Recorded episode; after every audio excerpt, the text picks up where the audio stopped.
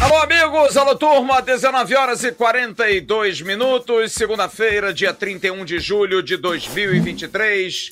Está entrando no ar a nossa tradicional live, como há quase cinco anos, quando não tem jogo do Vasco, a gente sempre vai estar aqui. Olha, eu juro de mãos juntas, pés juntos, e hoje estou aqui pelo lado profissional pelo lado de trazer pelo menos uma resenha que eu sei que alivia a cabeça de vocês todos, eu sei que deixa vocês mais leves, a ter papo, integrar, conversar, mas admito a vocês que hoje é na raça, absolutamente na raça. É muito difícil a gente abrir um microfone, produzir uma live, como a gente produz toda semana. Eu venho fazendo lives há praticamente três semanas aí, desde a abertura da janela. E é cansativo a gente viajar, a gente participar de eventos, a gente estar nos jogos, a gente estar até sozinho nos jogos e abrir mão do nosso dia a dia, abrir mão das nossas famílias em vários nichos, é irmão num lado, é esposa no outro, são amigos. É, eu, por exemplo, nesse instante, tenho uma grande amiga que está fazendo aniversário, está comemorando o aniversário ali em Ipanema, zona sul do Rio de Janeiro, a família toda lá. E eu estou aqui, acostumado que sempre estive em abrir mão da minha vida muito pelo jornalismo, muito pela informação, Quantos momentos de Natal, Ano Novo, Carnaval, que as pessoas normais passavam juntas e eu estava no trabalho. Foi uma atividade que eu abracei para mim, é algo que eu quero fazer. Só que o fato está muito pesado, está muito duro, muito complicado, porque a gente vê algo que a gente aposta tanto, algo que a gente gosta tanto, ser humilhado no ano de 2023 no Campeonato Brasileiro. Nem nos piores sonhos qualquer vascaíno imaginava que o Vasco fizesse uma campanha tão medíocre como está fazendo. Mais uma vez, ao chegar na Arena Itaquera, no sábado, com todos os companheiros de imprensa, eu era o único do Rio de Janeiro, não havia ninguém da imprensa do Rio de Janeiro. Todos os companheiros de São Paulo, interior de São Paulo, com o mesmo discurso. O mesmo discurso. Vai cair, hein? E o Vascão, hein? Cuidado, hein? Ih, eu acho que não vai dar, não, hein? Sei lá, hein? E você ouvia no ar os caras sacaneando o Vasco. E você não tem argumento. Absolutamente. Eu cheguei a participar com o pessoal da Rádio Litoral News, do meu amigo Sidney Marinho, de uma resenha lá pré-jogo. Eles transmitem jogos no Brasil todo e estava lá o grande Cuca, que é o narrador da Litoral News de São Paulo, e participando do pré-jogo, dando opinião, dando informação do Vasco e perguntando. A sensação é de que as pessoas têm pena do Vasco, estão com piedade do Vasco, sabe? De não entender o que se passa é, num clube que outrora revelou grandes talentos, todos são citados, absolutamente. É que o Vasco teve Roberto, teve Edmundo, teve Romário. Caramba, como é que o Vasco passa por uma situação dessa de ter 11 gols no Campeonato Brasileiro? Ô Flávio, como é que vai ser se cair mais uma vez? Pô, vai virar clube ioiô, né? E você tem que ouvir isso calado e concordar. Não tem argumentos, absolutamente. E aí é num shopping que você encontra alguém, é num supermercado que você encontra alguém que te reconhece e que diz: segunda divisão, hein? Porra, de novo! E você tem que ficar quieto. E você tem que engolir seco. Só que isso vai, sabe, doendo, cara. Isso vai criando uma uma uma casca dura que te torna uma pessoa pior, te torna uma pessoa ruim. Porque você sai para almoçar com alguém, você conversa com alguém. Hoje a minha filha chegou a dizer: pai, para de ficar franzindo a testa aqui. E eu virei para ela: será que é preocupação, minha filha? Porque a gente vive preocupado, a gente vive tenso. Só quem vive o dia a dia não é o tal do propósito lá do, do Figueiredo, não. Só quem vive o dia a dia, só quem gosta, só quem é apaixonado, é que sente isso. Absolutamente sente isso. Eu vivo o dia inteiro Vasco. Eu durmo, eu como, eu respiro, eu, enfim, não tem como desligar. Tentei hoje de tá, tirar um sono, descansar um pouco. E não dá, cara. Dá 20 minutos, 30 minutos, e já toca o celular e já é um WhatsApp importante, já é uma coisa. É incrível isso. É incrível. Enquanto isso, você vê, como eu vi vindo de, de São Paulo no domingo de manhã, pais botafoguenses conversando com seus filhos, um pequenininho me marcou, porque era o camisa 7, Theo, estava lá. Ele conversando com outro, e um perguntou, e eu no ônibus, indo para o avião. Ele ônibus. E um virou-se para o outro e falou assim: tá indo para o jogo? E o outro, tô, tô indo para o jogo. Vou encontrar meu filho no Rio. E eles se viraram e disseram assim, um para o outro: pô, que legal, né, cara? Pelo menos a gente esperou muito. 30 anos depois, os nossos filhos estão podendo comemorar e a gente vai usufruir disso. Deu vontade de chorar do lado deles. Eu ia parecer um maluco doido. Eu uso a minha mochila da Golcase com a logomarca, com um escudo do Vasco e meu nome atrás. E juro, eu ando meio que me escondendo de não querer mostrar ali que tem um símbolo do Vasco. E não é por questão de agressão, violência, não, não. É porque eu não gosto que as pessoas sintam pena. Que é um problema nosso. É um problema sério nosso. Que a gente precisa resolver urgentemente. Eu ontem, inclusive, até fiz um boletim a ver aqui, cometi vários erros trocando palavras e falei uma coisa doida. É, são 10 jogos e 11 vitórias. Claro que não. São 11 jogos e 10 vitórias. Porque a cabeça tá ruim, a cabeça não tá legal. Então, quando a gente prepara uma live aqui para entrar às 7 e meia e dá mais ou menos 5 e meia, 6 horas, eu fico pensando assim: caramba, o que, que a gente vai falar? O que, que a gente vai dizer? que de diferente a gente pode falar diante disso tudo? Porque é um looping. A nossa vida é um looping. É o dia da marmota.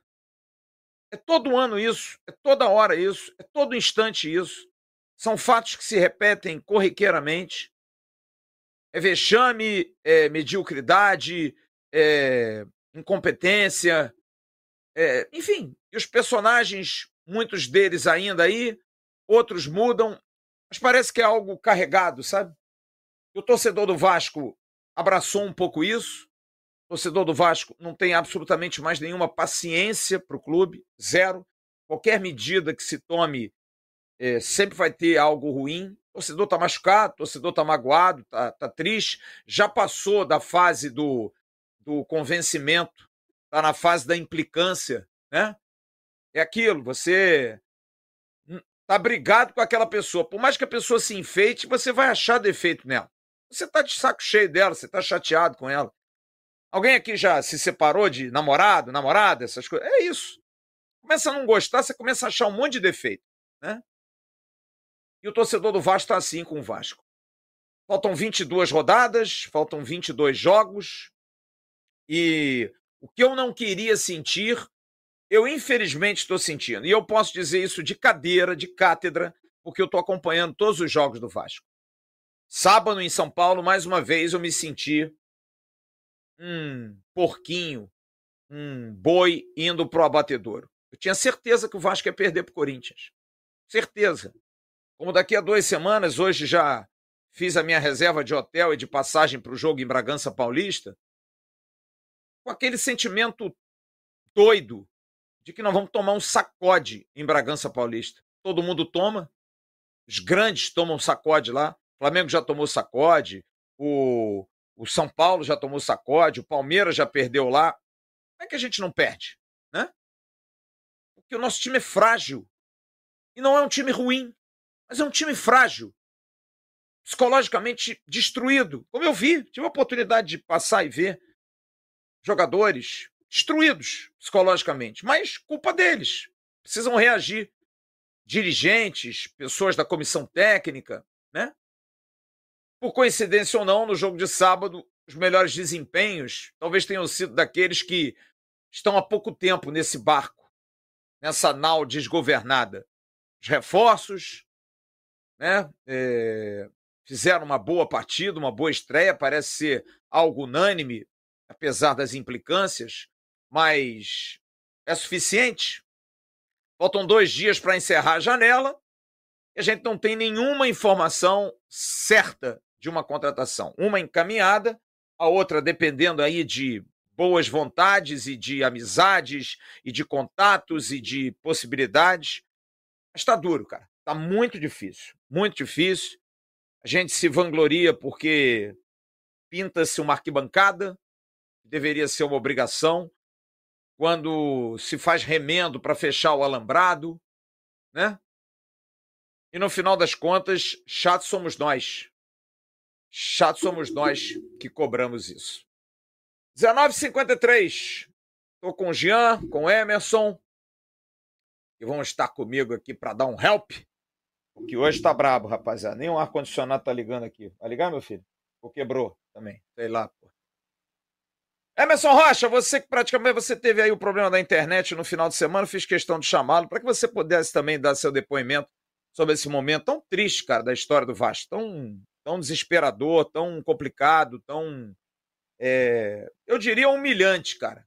Porque eu, eu me sinto um pouco assim, sabe? Quando eu vou ao estádio e saio, como eu saí de Itaquera, assim, meio sozinho, meio solitário à noite, porque eu fico por último, que a gente estica o nosso pós-jogo, né? fico por último. Eu me sinto assim. Até o Jean mandou uma mensagem para mim é, depois do jogo. Eu estava no hotel. Ele falou assim: meu amigo, deve ser brabo. E é brabo, Jean. É foda. Não é fácil, não. Ficar no hotel quieto, sozinho, a cabeça a mil, esperando. Pra você ter uma ideia, o meu voo era 8h40. Às 6h30 eu já estava no aeroporto. 6h30. Eu acordei 5 e meia da manhã, o café no hotel começava às 5, tomei um café, peguei um táxi e fui para o aeroporto para ver gente. Poder ver gente, sabe? Eu queria ver gente. Mesmo que fosse para ver, para olhar só, sem conversar. Incrível. Porque a cabeça da gente fica quebrada, cara, destruída, absolutamente destruída. Então é isso. É um sentimento brabo, muito brabo. E aí, Emerson? Conte-me tudo enquanto eu tento ligar a hora aqui que tá brabo. Tá mudo, Emerson. Tá mudo, Emerson. Tá mutado aí. Tá mutado. Tá, vamos lá. Tá agora sim, agora tá ok. Boa noite para você, Flávio. Boa noite, Jean. Boa noite para todo mundo ligado aqui nessa live tradicional de segunda-feira. Mandar um abraço para todo mundo que já tá ligado com a gente, mais de 5 mil pessoas aqui no chat. Grande abraço a todo mundo que tá por aqui. Ô Flávio, eu já começo a contestar até essa questão de o time é bom. Eu vou te falar que não sei nem se o time é tão bom assim também não. Porque, cara, para você estancar uma sequência de derrotas, você pode empatar jogos. Eu já falo isso aqui algumas vezes. Você empatando alguns jogos, você anda na tabela. Por mais que seja um ponto apenas, mas você deixa do seu adversário de fazer três pontos e você começa a fazer somas de pontos. E o Vasco tem 11 derrotas nesse Campeonato Brasileiro. É muita coisa. É muita derrota para apenas 16 jogos. Então, assim, fica essa questão de saber ficar falando: ah, mas esse time é até que é bom. Não sei se esse time também é bom assim também não. Já começa a contestar até essa, essa frase, porque tá complicado demais. Aí a gente vê essa informação de que, por exemplo, pode ser que o executivo do Vasco estaria viajando ou não. Enfim, não, é esse detalhe. A janela fecha agora na quarta-feira. O Vasco precisa de. O camisa 10 a gente já está impedindo aqui, ó. Há muito tempo e até agora não chegou ninguém. Vai chegar faltando dois dias, menos de 20, menos de 30 horas para terminar a janela? Acho difícil chegar um camisa 10 que o Vasco tanto precisa para o restante da temporada. Olha, Flávio, é muita incompetência em todas as áreas do Vasco hoje na, no executivo de futebol, no senhor da SAF que foi demitido, que não foi, porque já estava no elenco, estava na comissão técnica, na comissão que foi viajou para São Paulo, tá na tudo que, que, é lado do Vasco, na associativo que não faz a cobrança devida, nos, nos jogadores, na direção de futebol, no, no, técnico, porque assim, ah, houve uma evolução no time para esse jogo? Tá bom, houve. Só que sim, se a gente começar a parar para analisar, já são dois jogos e duas derrotas do Ramon Dias. Ah, ele não tem culpa, Emerson. É claro que não tem culpa, mais ou menos também. Mas assim, a gente tem que precisar entender que o processo de, de, de, de tentar fugir da zona de rebaixamento não é só vencendo jogos, não. A gente precisa jogar também para, por exemplo, se o Vasco empatar o jogo contra o Corinthians na casa do Corinthians, O Vasco nunca fez isso. O, Vasco, o primeiro gol que o Vasco faz na Arena Itaquera foi ontem. Foi sábado, o, jogo, o gol do Gabriel Peck. O Vasco nunca tinha feito um gol lá. Então, assim, se empata o jogo, como empatou 0 a 0 no, no ano que foi rebaixado, talvez você consiga a, a, a, tirar essa questão de derrotas. Você já consegue ganhar uma confiança. E o Vasco vai lá e toma de 3 a 1 em gols bobos, cara. O terceiro gol é inacreditável. Eu não vou nem falar em relação ao pênalti do Paulinho, mas o que tentou fazer o Carabarral ali naquela saída de bola? Tentar dar um lençol na saída de bola, ah, assim, é amador demais, Flávio. São erros amadores. E se você parar para analisar todos os 16 que o Vasco fez agora, tirando 4 ou 5, vamos dizer assim, que o Vasco foi muito mal, os outros jogos o Vasco até, como você diz, que o Vasco é campeão brasileiro de jogar bem e perder os jogos. Então, assim, são erros individuais bobos demais que o Vasco vem cometendo. E por isso que eu começo a contestar esse fato de o time do Vasco é bom. É, eu não acho que seja ruim, não, cara. Na média dos demais do brasileiro, eu vi muito time ruim jogando. Eu vi ontem América e Palmeiras lá no Independência. O time do América corre, briga, mas é muito limitado. Eu vi Fortaleza e RB Bragantino. Bragantino ganhou de 3 a 0 meteu dois gols na parte final. São dois times competitivos, cara, que correm, mas sem nenhum talento. O time do Bragantino, se olha o time do Bragantino, qualquer jogador do Bragantino. O Bragantino terminou o ataque com um menino que fez até um, os dois que fizeram gols. É, é um com dois nomes e um outro um, um, um rapidinho na frente, Betinho, Paulinho. Nunca ouvi falar, mas é aquilo, encaixa, cara. Tá encaixadinho, tá direitinho. Tem um meia lá, o Lucas Evangelista, um canhoto, que é bom jogador. Se tivesse no Vasco, a minha, a minha dúvida maior, Jean, é, é o seguinte: o que eu estou me questionando é o seguinte: eu acho que qualquer jogador brasileiro que venha jogar no Vasco não vai dar certo. Eu já me questiono nesse aspecto. Vamos lá. Qual é o craque do Bragantino? É o Lucas Evangelista. Contrata ele. Qual é o craque do Fortaleza? É o. Sei lá, é o Marcelo Benevenuto. Traz. Não vou jogar nada aqui. Não vou jogar nada, porque o, a energia, cara, não tá legal, cara. Não, não vai, velho não tá, não tá embarcando, sabe? Eu tive a oportunidade de conversar com o professor Antônio Carlos Melo, preparador físico do Corinthians. Aliás, tive a oportunidade de vê-los lá. E ele falou para mim uma coisa que me marcou muito, cara. O Vasco perdeu a alma, cara. O Vasco perdeu Há a sua tempo. alma. Sabe? Há muito tempo. E não é SAF associativo, não. O Vasco perdeu a alma, cara. Aquele time guerreiro. O Emerson acabou de falar uma coisa que, se a gente pensar, Olha só, cara, que coisa inacreditável isso. A Arena Itaquera foi construída para a Copa de 14. São 10 anos, 9 anos, certo? Uhum. O Vasco fez o primeiro gol na Arena Itaquera, cara. Em 9 anos, gente. Isso é muito sério, cara. O Vasco não vai vencendo do Corinthians há 21 jogos, cara. Foi para 21. Você sabe que é jogar 21 partidas seguidas e não conseguir ganhar o seu adversário? Isso, para mim, é uma discussão muito mais ampla do que apenas o resultado, o time, o, o, o jogador. É uma coisa mais ampla, sabe? Assustadora, cara. Assustadora. Quer ver um detalhe mais assustador? Os dois jogadores que fizeram gol nessa última vitória do Vasco já encerraram a carreira, Zé Roberto e Ader Luiz. Olha Incrível. só como é que tá a situação, cara. É inacreditável, cara. É incrível isso. Agora, é... a gente tem que pensar para frente. O campeonato não vai encerrar, o Vasco não vai pedir os pontos, tem que jogar e a gente tem que pensar se dá. Porque o nosso papel aqui é um papel muito inglório, cara. A gente tem que dar motivação sempre. Só que tem dia que não dá para mascarar, cara. Sabe? Eu, assim, sábado, e, e, e o Jean participou comigo do, do pós-jogo, me deu assim uma desesperança, sabe? Porque eu achei que o time do Vasco jogou bem, cara. Não fez uma partida ruim. Mas é aquela coisa, como foi em Fortaleza, como foi contra o Santos, jogando em São Januário, como foi contra o São Paulo no Morumbi, que nós fizemos um jogo digno. Mas, cara, eu falei isso no jogo do Fluminense, quando a gente empatou em 1 a 1 com todo respeito à comunidade, eu tô me sentindo um torcedor do Bangu, do América, cara. Que é aquela coisa, não, fez 1 a 0 segura agora, irmão. Se, não vamos tomar gol, meu Deus do céu. Não vai, segura mais. Não, melhor segurar o empate, cara. Melhor segurar pra gente fazer um pontinho. Isso não é o Vasco, cara. Eu não estou acostumado com isso, cara.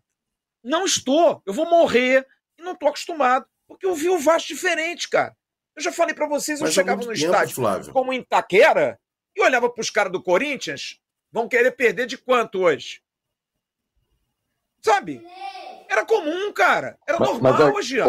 A gente atropelava e acabou. Isso a gente não vai ver mais, amigo. Fala, Jean. Flávio, boa noite. Boa noite, Flávio. Boa noite, Emerson. Boa noite da galera ligada na Atenção Vascaínas. Mas olha só. Sempre que o Vasco vai, vai, vai jogar contra o Corinthians, é, é, algumas páginas no Instagram acabam é, é trazendo na memória do Vascaíno aquele 4 a 2 ou 4 a 1 que foi a estreia do Edmundo no, no profissional do Vasco. Que o Luizinho vai expulso, que o Bismarck não tá aí. Mas assim, ó, sabe o que acontece? Pega aquele time do Vasco de 92 e pega o time do Corinthians de 92. O Vasco infinitamente melhor o Corinthians. Aí tu vai lá e mete quatro no lombo.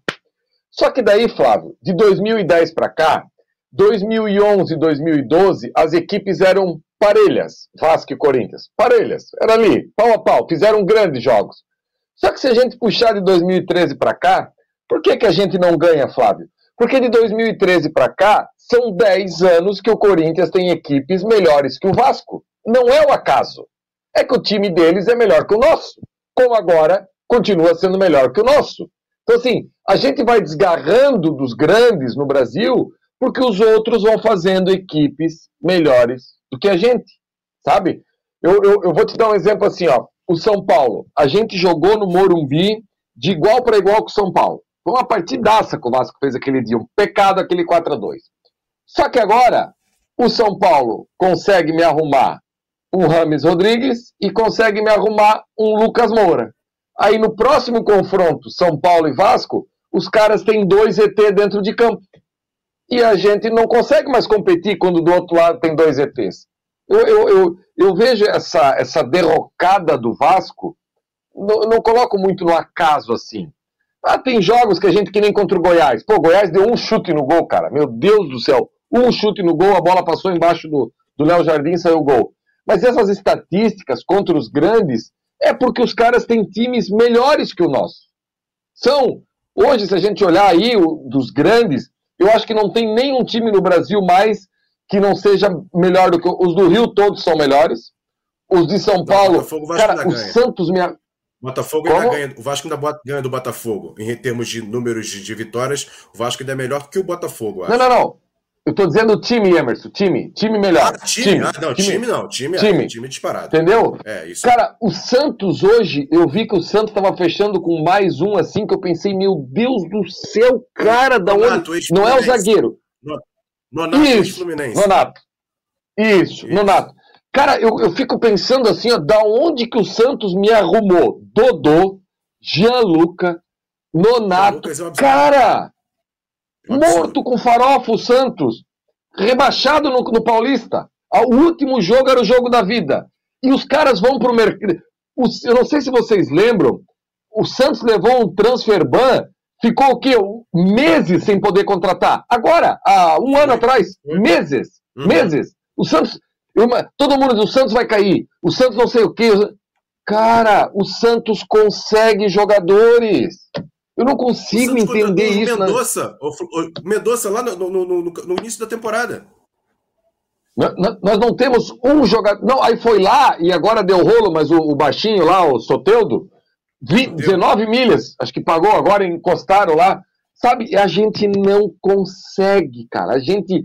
E essa parte fora do campo, para mim, o campo é só o final do negócio, assim, sabe? E isso uhum. que o uhum. Flávio sente, esse negócio assim que, pô, a gente vai perder, não sei o quê. Cara, eu para mim o campo é o, é, o, é o último lugar ali. O campo é o. Eu sempre brinco com meus amigos que a pelada, tô falando de pelada. A pelada a gente ganha quando tu monta os times no grupo de WhatsApp. Ali tu já sabe quem vai ganhar a pelada e quem vai perder. E o campo hoje do Vasco é só o final. Porque é, é, o, é o entorno. Quando a gente entra dentro de campo, a gente olha as equipes assim, sabe? É difícil, cara. É uma situação muito difícil. Muito difícil mesmo. E assim, a nossa esperança é o trabalho do Ramon Dias, né? Um trabalho assim que a gente já começa a ver alguns indícios de que, que pode dar certo, só que ele precisa de jogador. Por exemplo, a bola que sobrou no pé do Sebastião Ferreira. Eu não vou condenar ele nunca, porque eu acho, eu, eu achei a estreia dele bem ok. Bem ok mesmo. Sustentou, segurou algumas bolas, movimentou bem. Agora, um assim, treino, né, se aquela bola Hã? Ele fez um treino, ele fez um treino. Claro! Não justifica o gol claro. que deu, mas ele fez um treino. Pouco, muito pouco. Flávio, ele foi acima da minha expectativa. Sério, ele foi acima da minha expectativa. Fiquei feliz com ele. Mas se aquela bola a gente tem um sniper, sabe o sniper? Que vai dar a chapada e vai matar o negócio? A gente entra no jogo, cara. É isso que acontece com o Vasco também. A gente tem a, o, o negócio ali e não, não entra no jogo. Pô, o, Lembra o terceiro do Alex gol contra o Botafogo? Isso. Mas isso, Emerson, a gente vai ficar falando aqui o Figueiredo contra o Fortaleza. Meteu uma na trave quando o jogo estava. Cara, a gente vai. Todos esses jogos. A cabeçada do Léo Pelé contra o Goiás, ela pegou no travessão, pegou embaixo, e aí depois o, o, o, o menino faz o gol, o, o Andrei, faz o gol, Andrei. aí o VAR vem. O, cara. O lance do Piton do, contra o Internacional. Pô, esse do Piton contra o Internacional, eu e o Rodrigo, a gente estava saindo, a torcida do Vasco vibrou como se fosse gol. Eu não sei se o Flávio você tentou isso aquele dia lá. A torcida do Vasco vibrou. Tinha sido gol na cabeça dos caras, sabe? Uhum. Então, a gente ficou no caminho. Mas como diz o Flávio, e assim, ó, essa frase não é minha, mas ela é a cara do meme, né? Uma pena, que é a do Brax. Uma linha traçada, o futuro está intacto. Desde então foram duas derrotas. Mas hoje, aqui nessa live, a gente ficar remoendo isso, futuro está intacto, ainda continua intacto. Olhando a tabela, quem, quem teve a oportunidade de olhar a tabela de 2015, que o Vasco. Cara, o meu Joinville aqui, o time da minha cidade, né? Na, em 2015, nessa, nessa rodada, tinha 21 pontos. Um time duro, pelado, que não tinha. O Vasco tinha 13, cara. Meu Deus do céu. Sabe assim, um negócio assustador. Assustador. Enfim. Isso é uma coisa. Que, é, isso eu acho que é uma time coisa. Campeão gente... carioca. A gente precisa é. discutir isso, porque para mim no sábado foi o que mais chamou atenção, é, principalmente no primeiro tempo, a passividade do Vasco. Chegou uma hora de parecer um dois toques. O Corinthians treino. jogando um jogo treino, cara. Eu, eu, isso me chamou muito a atenção no jogo de sábado. Segundo tempo, não. Segundo tempo, o time partiu para dentro, teve uma postura diferente. Algo que aconteceu que eu achei, assim, animador. O Ramon Dias trocou três caras no intervalo, né? Coisa que seu Maurício Barbieri não conseguia fazer, e os treinadores brasileiros não fazem, porque ficam com medo de ferir o ambiente. O Ramon Dias andou, cara. Andou, tá? Andou. Então eu acho que isso aí mudou, o time animicamente melhorou. Mas só para a gente é, reforçar isso, eu trouxe alguns números que eu acho que são importantes da gente trazer. Vou trazer classificação aqui, que todo mundo sabe a posição do Vasco, que é o último colocado. Olha só a campanha do Vasco no Campeonato Brasileiro. São 16 jogos, duas vitórias, três Jesus. empates, 11 derrotas, aproveitamento de 19%. O Vasco tem 12 gols marcados, 28 tomados, uma média de gols pró de 0,75, menos de um gol por jogo e uma média de quase dois por partida, um saldo de menos 16. Vamos ver os jogos, cara, que o Vasco fez. É, deixa eu seguir aqui. Esses são os jogos que o Vasco fez.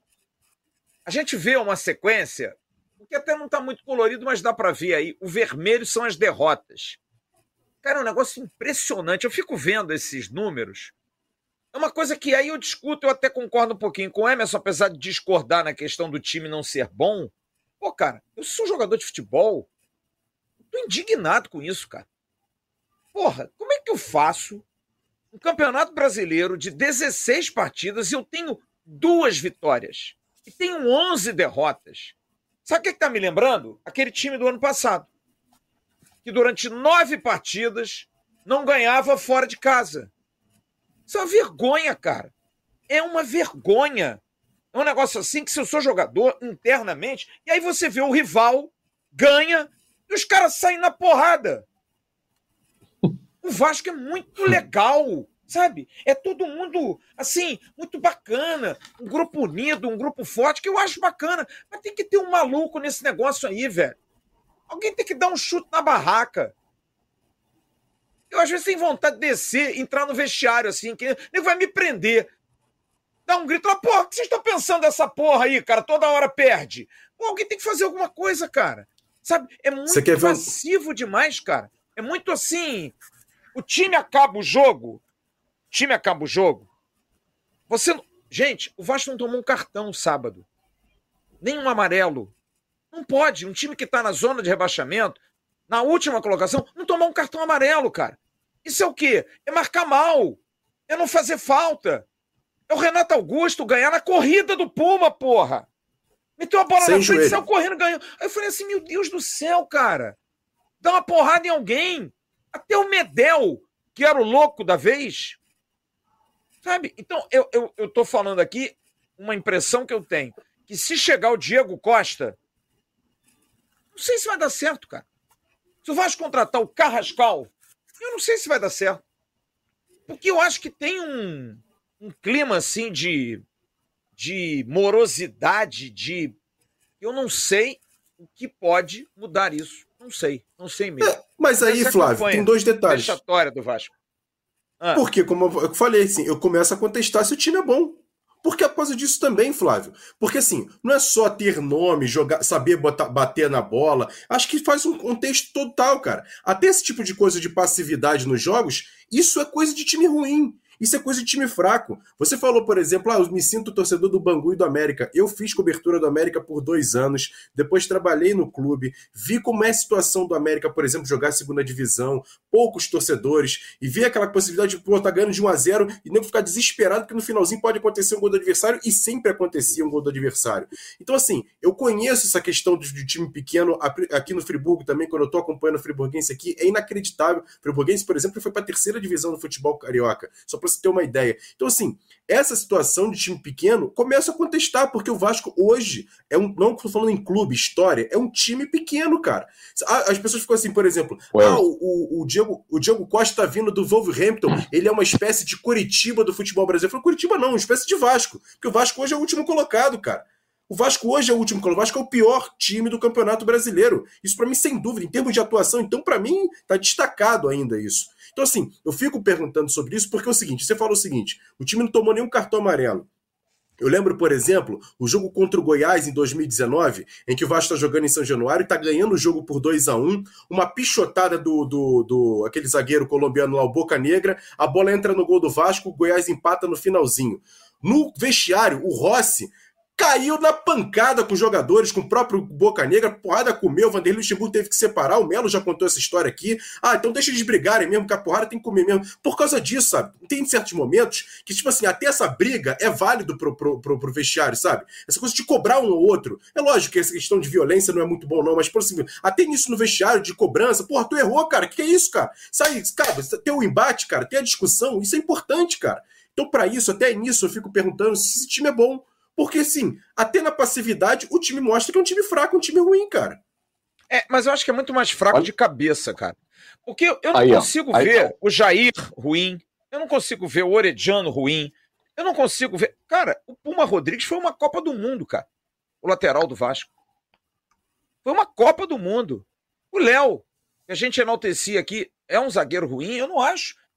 Sabe? Então eu acho que o Vasco tem boas peças, mas falta alguma coisa que eu não sei se o Ramon Dias está fazendo isso, que também é aquilo, está chegando, também não dá para não dá para ser que maluco só o Sampaoli, né? O Ramon Dias, eu não sei se ele pega no pé de alguém, se ele dá uma porrada em alguém, você vê, não gosta do Maicon. Não gostou do Maicon, não levou o Maicon. Nesse ponto, eu acho legal. Ele já está tomando atitudes que ele acha que são corretas. O Alex Teixeira, por exemplo, ele não botou o Alex Teixeira para jogar. Não botou. Ah, mas é o Alex Teixeira. Tô nem aí.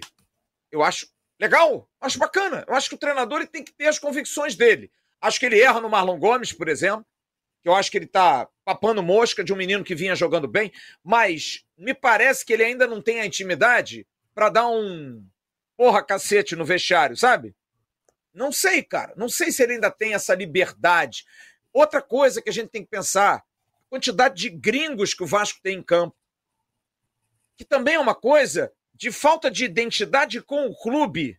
Sabe, uma coisa assim de entender a situação. Eu vi aquela declaração do Capaz, quando o Capaz falou: Ah, eu já sei o que, que é o Vasco. Vocês viram aquela entrevista que ele deu para um, um blog argentino, uhum. que ele uhum. falou: oh, o Vasco é um clube de identidade. Talvez o Capaz seja o primeiro. O Puma, quando chegou aqui, era negócio de seguir os Instagrams de todo mundo, tá ok, legal, beleza, maravilha, mas é meio boleirão. O Puma me parece ser o, o, o boleiraço da vez, tá? Os demais estão chegando, cara. O Orediano com medo. Chegou alguém e nitidamente é tudo psicológico, Emerson, porque o Orediano faz a partida que ele fez sábado, a melhor dele no Vasco. A melhor, disparada. Porque ele tem alguém do lado dele que pegou na mão dele, que é o Ramon Dias. Vai sair daqui não. Tem boca, não tem ninguém. Tu vai jogar aqui. Então os gringos também têm uma fase de adaptação. Tem um momento de adaptação. Só que a gente não tem tempo, cara. A gente vai fazer que tempo para esperar esses caras entrarem, entrosarem, gostarem do clube, entender o que é o clube? Acabou o campeonato. Diga aí, Jean, você levantou o dedo aí. Não, é só, só essa questão eu acho que é de mentalidade. Sabe por quê? Porque quem viu dois anos o trabalho do Felipe Maestro no Bangu, sabe que o Bangu não se comportava como time pequeno. O Bangu jogava bola. O Bangu jogava uhum. bola. Teve um jogo no Maracanã que ele já estava. Daí tem aquele tempo técnico, já estava 2 a 0 pro Flamengo, fora os ameaços. Aí tem o tempo técnico. Felipe foi ali na beira do campo e falou pros caras: Ei, tá 2 a 0 joga. Jo tem, joga. Bota no chão e joga. Nada de dar chutão, convicção no trabalho. Então, essa, essa mentalidade, essa mentalidade, de, de, por isso que no pré-jogo eu falei que quem chega de fora não sente isso que esses jogadores do Vasco estão sentindo. O, o Praxedes toda hora fazia com a mão assim, daqui, daqui, daqui, pedindo a bola, vamos, joga aqui. Ele passava a bola para alguém, já ia ao encontro e já fazia de novo com a mão aqui, ó, devolve aqui. Só que daí, Flávio, tu falou um negócio agora que assim, ó, a intimidade do, do Ramon Dias com os jogadores do elenco. Aí, Flávio, que eu sinto falta, e eu não sei se é o papel do Abel ou não. Porque assim, ó. Seria. Eu, se eu sou o Abel, eu, Jean é o Abel. Eu. Hoje no Vasco teve a representação, com certeza.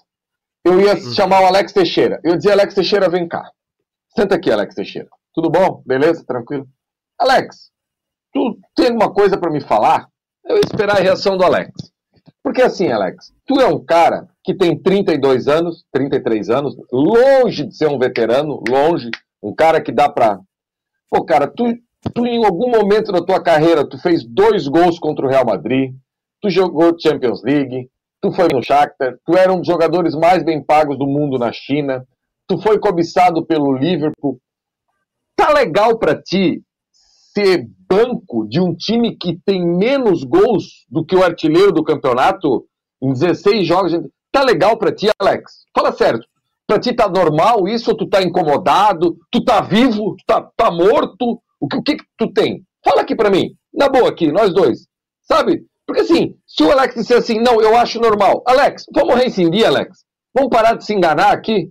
Tô, tô, vamos ver quanto é que é a grana aqui. Vamos fazer um meio a meio eu chamo lá os americanos, a gente divide aqui a grana que tem, e cara, linha na pipa, segue tua vida. Agora o Alex tinha que chegar e dizer assim, ó, eu tô incomodado pra cacete, eu tô com sangue no olho, não... porque assim, ó, o Alex, eu, eu como é, comentarista, assim, cara que gosta de estudar tática, e, né, eu vejo que o Alex joga numa posição que pouquíssimos treinadores acham um lugar para ele ainda. E esse esquema do Ramon com dois à frente seria perfeito para o Alex. Vocês conseguem imaginar o Alex nessa montoeira de chance que teve o Figueiredo sábado, de estar tá dentro da área de mano a mano, de receber ali na entrada da área? Cara, eu acho que o Alex cairia como uma luva ali. Mas eu, o Alex já está vivo. O, o Ramon é tá errou sábado de não botá-lo no jogo. Eu achei também. Isso. Tá, sabe assim, ó, e, e olha, e, e quem está falando aqui é um cara que não queria nem a renovação do Alex para esse ano. Eu não queria. Uhum. Pelo que ele apresentou na Série B do ano passado, cansei de falar isso aqui. Só que assim, eu não sei, Flávio, se essa conversa está acontecendo no Vasco. Se alguém tá chamando os caras, como tu falou, tu tem vontade de descer lá. Eu tinha essa vontade de ter o WhatsApp do Alex Teixeira. Alex, pô, cara, de um cara que ficou super feliz com a tua volta. Quando ele voltou. Pô, pô tá voltando o Alex, tá voltando o Cria, tá voltando. Cara, tu, tu não tá incomodado com isso aí? É, tu acha que tá, tá feio, legal né? tu ser. É. Pô, tá feio, cara. Sabe? Tá ridículo, cara.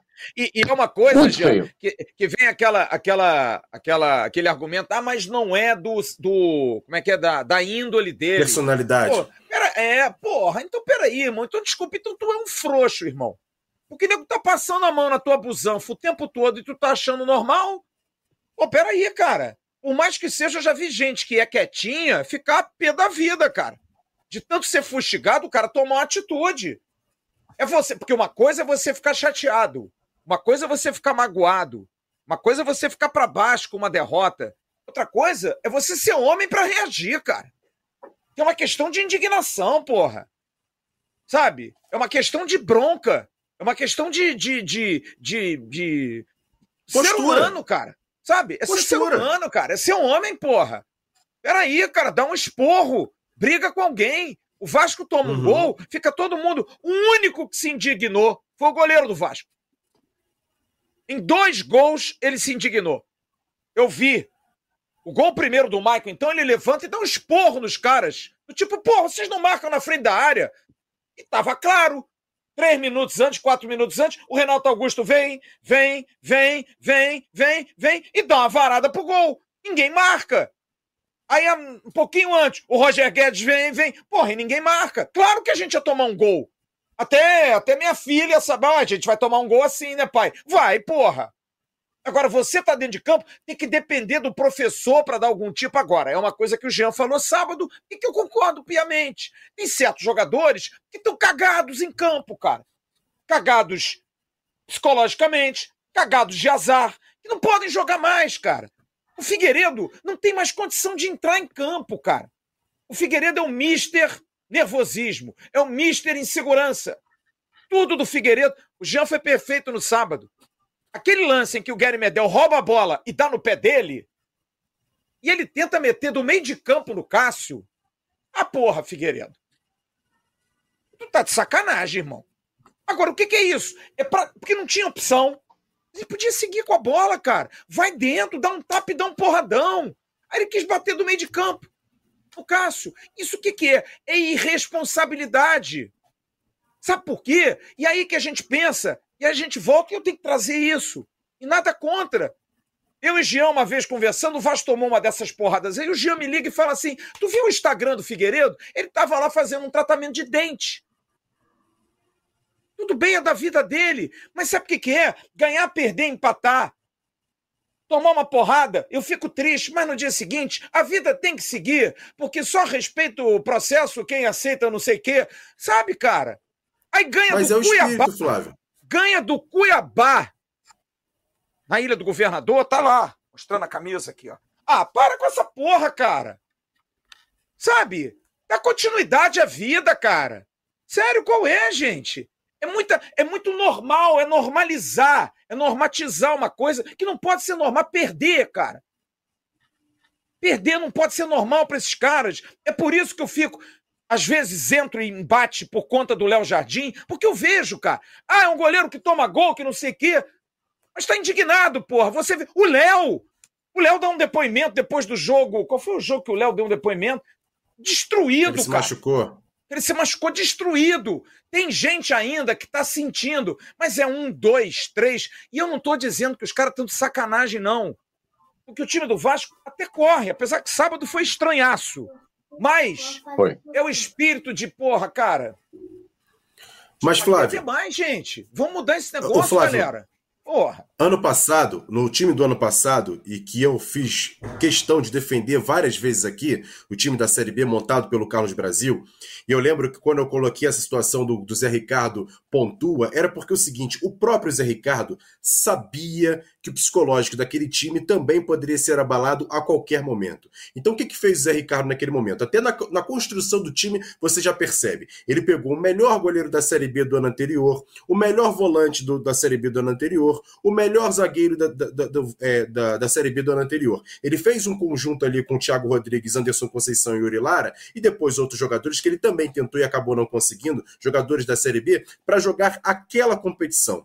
E o que, que fez o Zé Ricardo? Cara, eu não posso ganhar, eu vou empatar. Por mais que eu jogue em casa, ah, mas você vai ficar puto, tá? mas vou lá. O Guarani, o jogo lá, lá, lá em Manaus. O Vasco claramente poderia ter ganho aquele jogo, mas ele falou o seguinte, irmão, Tá bom, vamos lá, vamos pontuar aqui um pontinho aqui. E ele mantém a confiança daquele time. E eu sabia que quando aquele time começasse a perder, ia acontecer o que aconteceu. O Zé Ricardo sai, entra o Maurício, o Maurício Souza, tenta fazer uma modificação no time. O time começa a perder vários jogos em sequência, principalmente fora de casa, o que começa a ficar mais complicado o acesso. E quando o time, quando vem com, com, com o Jorginho, consegue voltar a vencer ali os joguinhos e consegue o acesso, Pronto, eu falei, acabou, beleza, o, o, o, o problema acabou. Só que aqueles caras, a gente conseguiu contato com esses caras. A gente teve contato presencial com esses caras. Os caras estavam com muita vontade de vencer no Vasco. O que não me aparenta esse ano.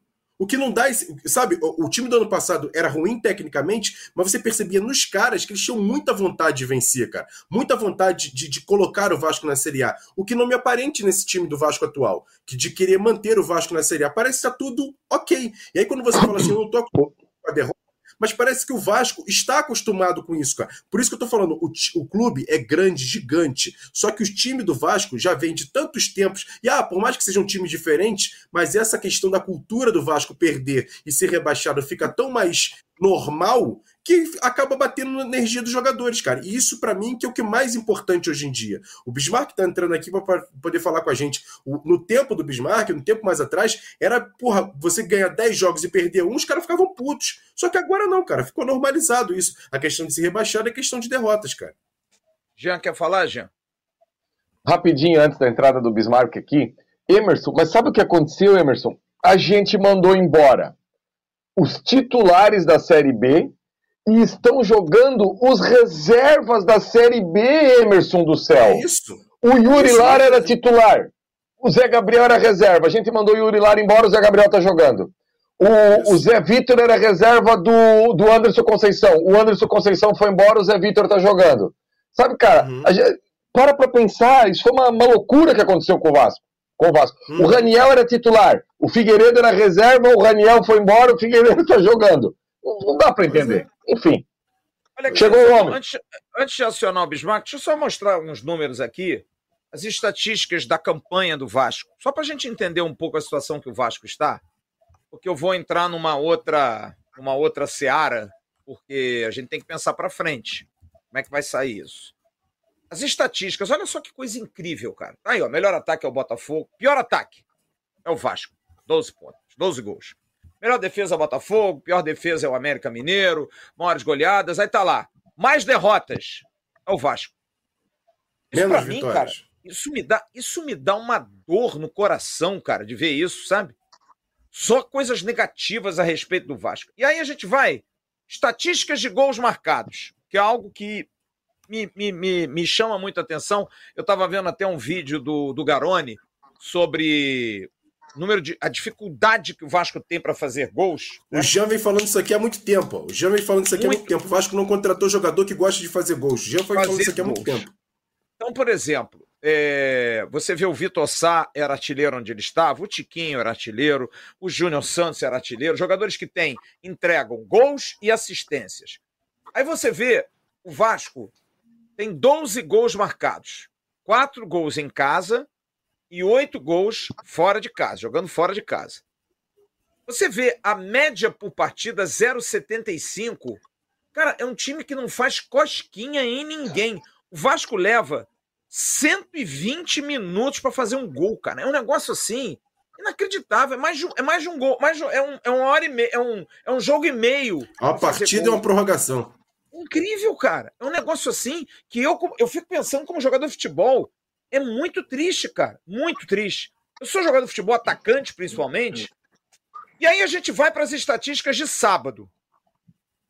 Foi algo que me chamou a atenção, que eu abri, inclusive. Tá ali no número de finalizações. Foi o jogo que o Vasco mais finalizou. Teve menos posse de bola, 56 a 44. Faltas, o Vasco fez 11 e o Corinthians 12. Foi um jogo meio modorrento, né? mas o Vasco finalizou 23 vezes a gol. Que é um indício de uma melhoria de time, de montagem de time mais ofensiva. E aí eu vou acionar o Bismarck, eu vou botar os jogos restantes do Vasco, pegando esse gancho que o Vasco tem ainda de jogos. Para terminar o turno, Vasco e Grêmio domingo, Vasco e Bragantino na segunda-feira da semana que vem, que aliás, segunda 14 a gente não vai ter a nossa live porque a gente vai ter jogo. E aí o retorno. O Vasco começa com Atlético Mineiro em casa, dois jogos fora, Palmeiras e Bahia, como mandante Fluminense e Curitiba, Santos fora, dois jogos em casa. Na verdade, quatro jogos em casa, porque tem o clássico com o Flamengo, você não precisa sair do Rio. Então são quatro jogos. Uhum. Você tem dois fora ali no Centro-Oeste, Goiás e Cuiabá, o clássico com o Botafogo. Você sai para jogar com o Cruzeiro, pega o América Mineiro em casa. É bom lembrar que o Vasco ainda não jogou com o América, o Vasco tem um jogo a menos. Fora, fora. o Atlético, em casa com o Corinthians, o América fora, Grêmio fora e termina com o Bragantino. São, pelos matemáticos, que eu não consigo entender essa conta, 45 é a linha de corte. Mas tem gente que diz que com 42 a pontuação lá embaixo está muito baixa, pode até escapar com 39. Eu, eu não acredito. Tá? Se for normal 45 pontos, o Vasco tem 9, precisa ganhar mais 36. E corrijam. De 22 jogos, 36 você precisa ganhar 12. Você acredita, Bismarck? Tudo bem, meu amigo? Boa noite, Fábio. Boa noite, Jean. Emerson, que eu já não vejo um tempo, e a todos que estão nos assistindo. Ah, cara, tá duro, né? Porque a gente a gente volta um tempo, praticamente há três, quatro anos atrás, quando a gente estava na Série A e a gente estava contando os pontos para ver se nós permaneceríamos ou não. É, pensando efetivamente nesses 12 jogos, se for pensar os jogadores que tem que ganhar 12 jogos, não ganha não, velho.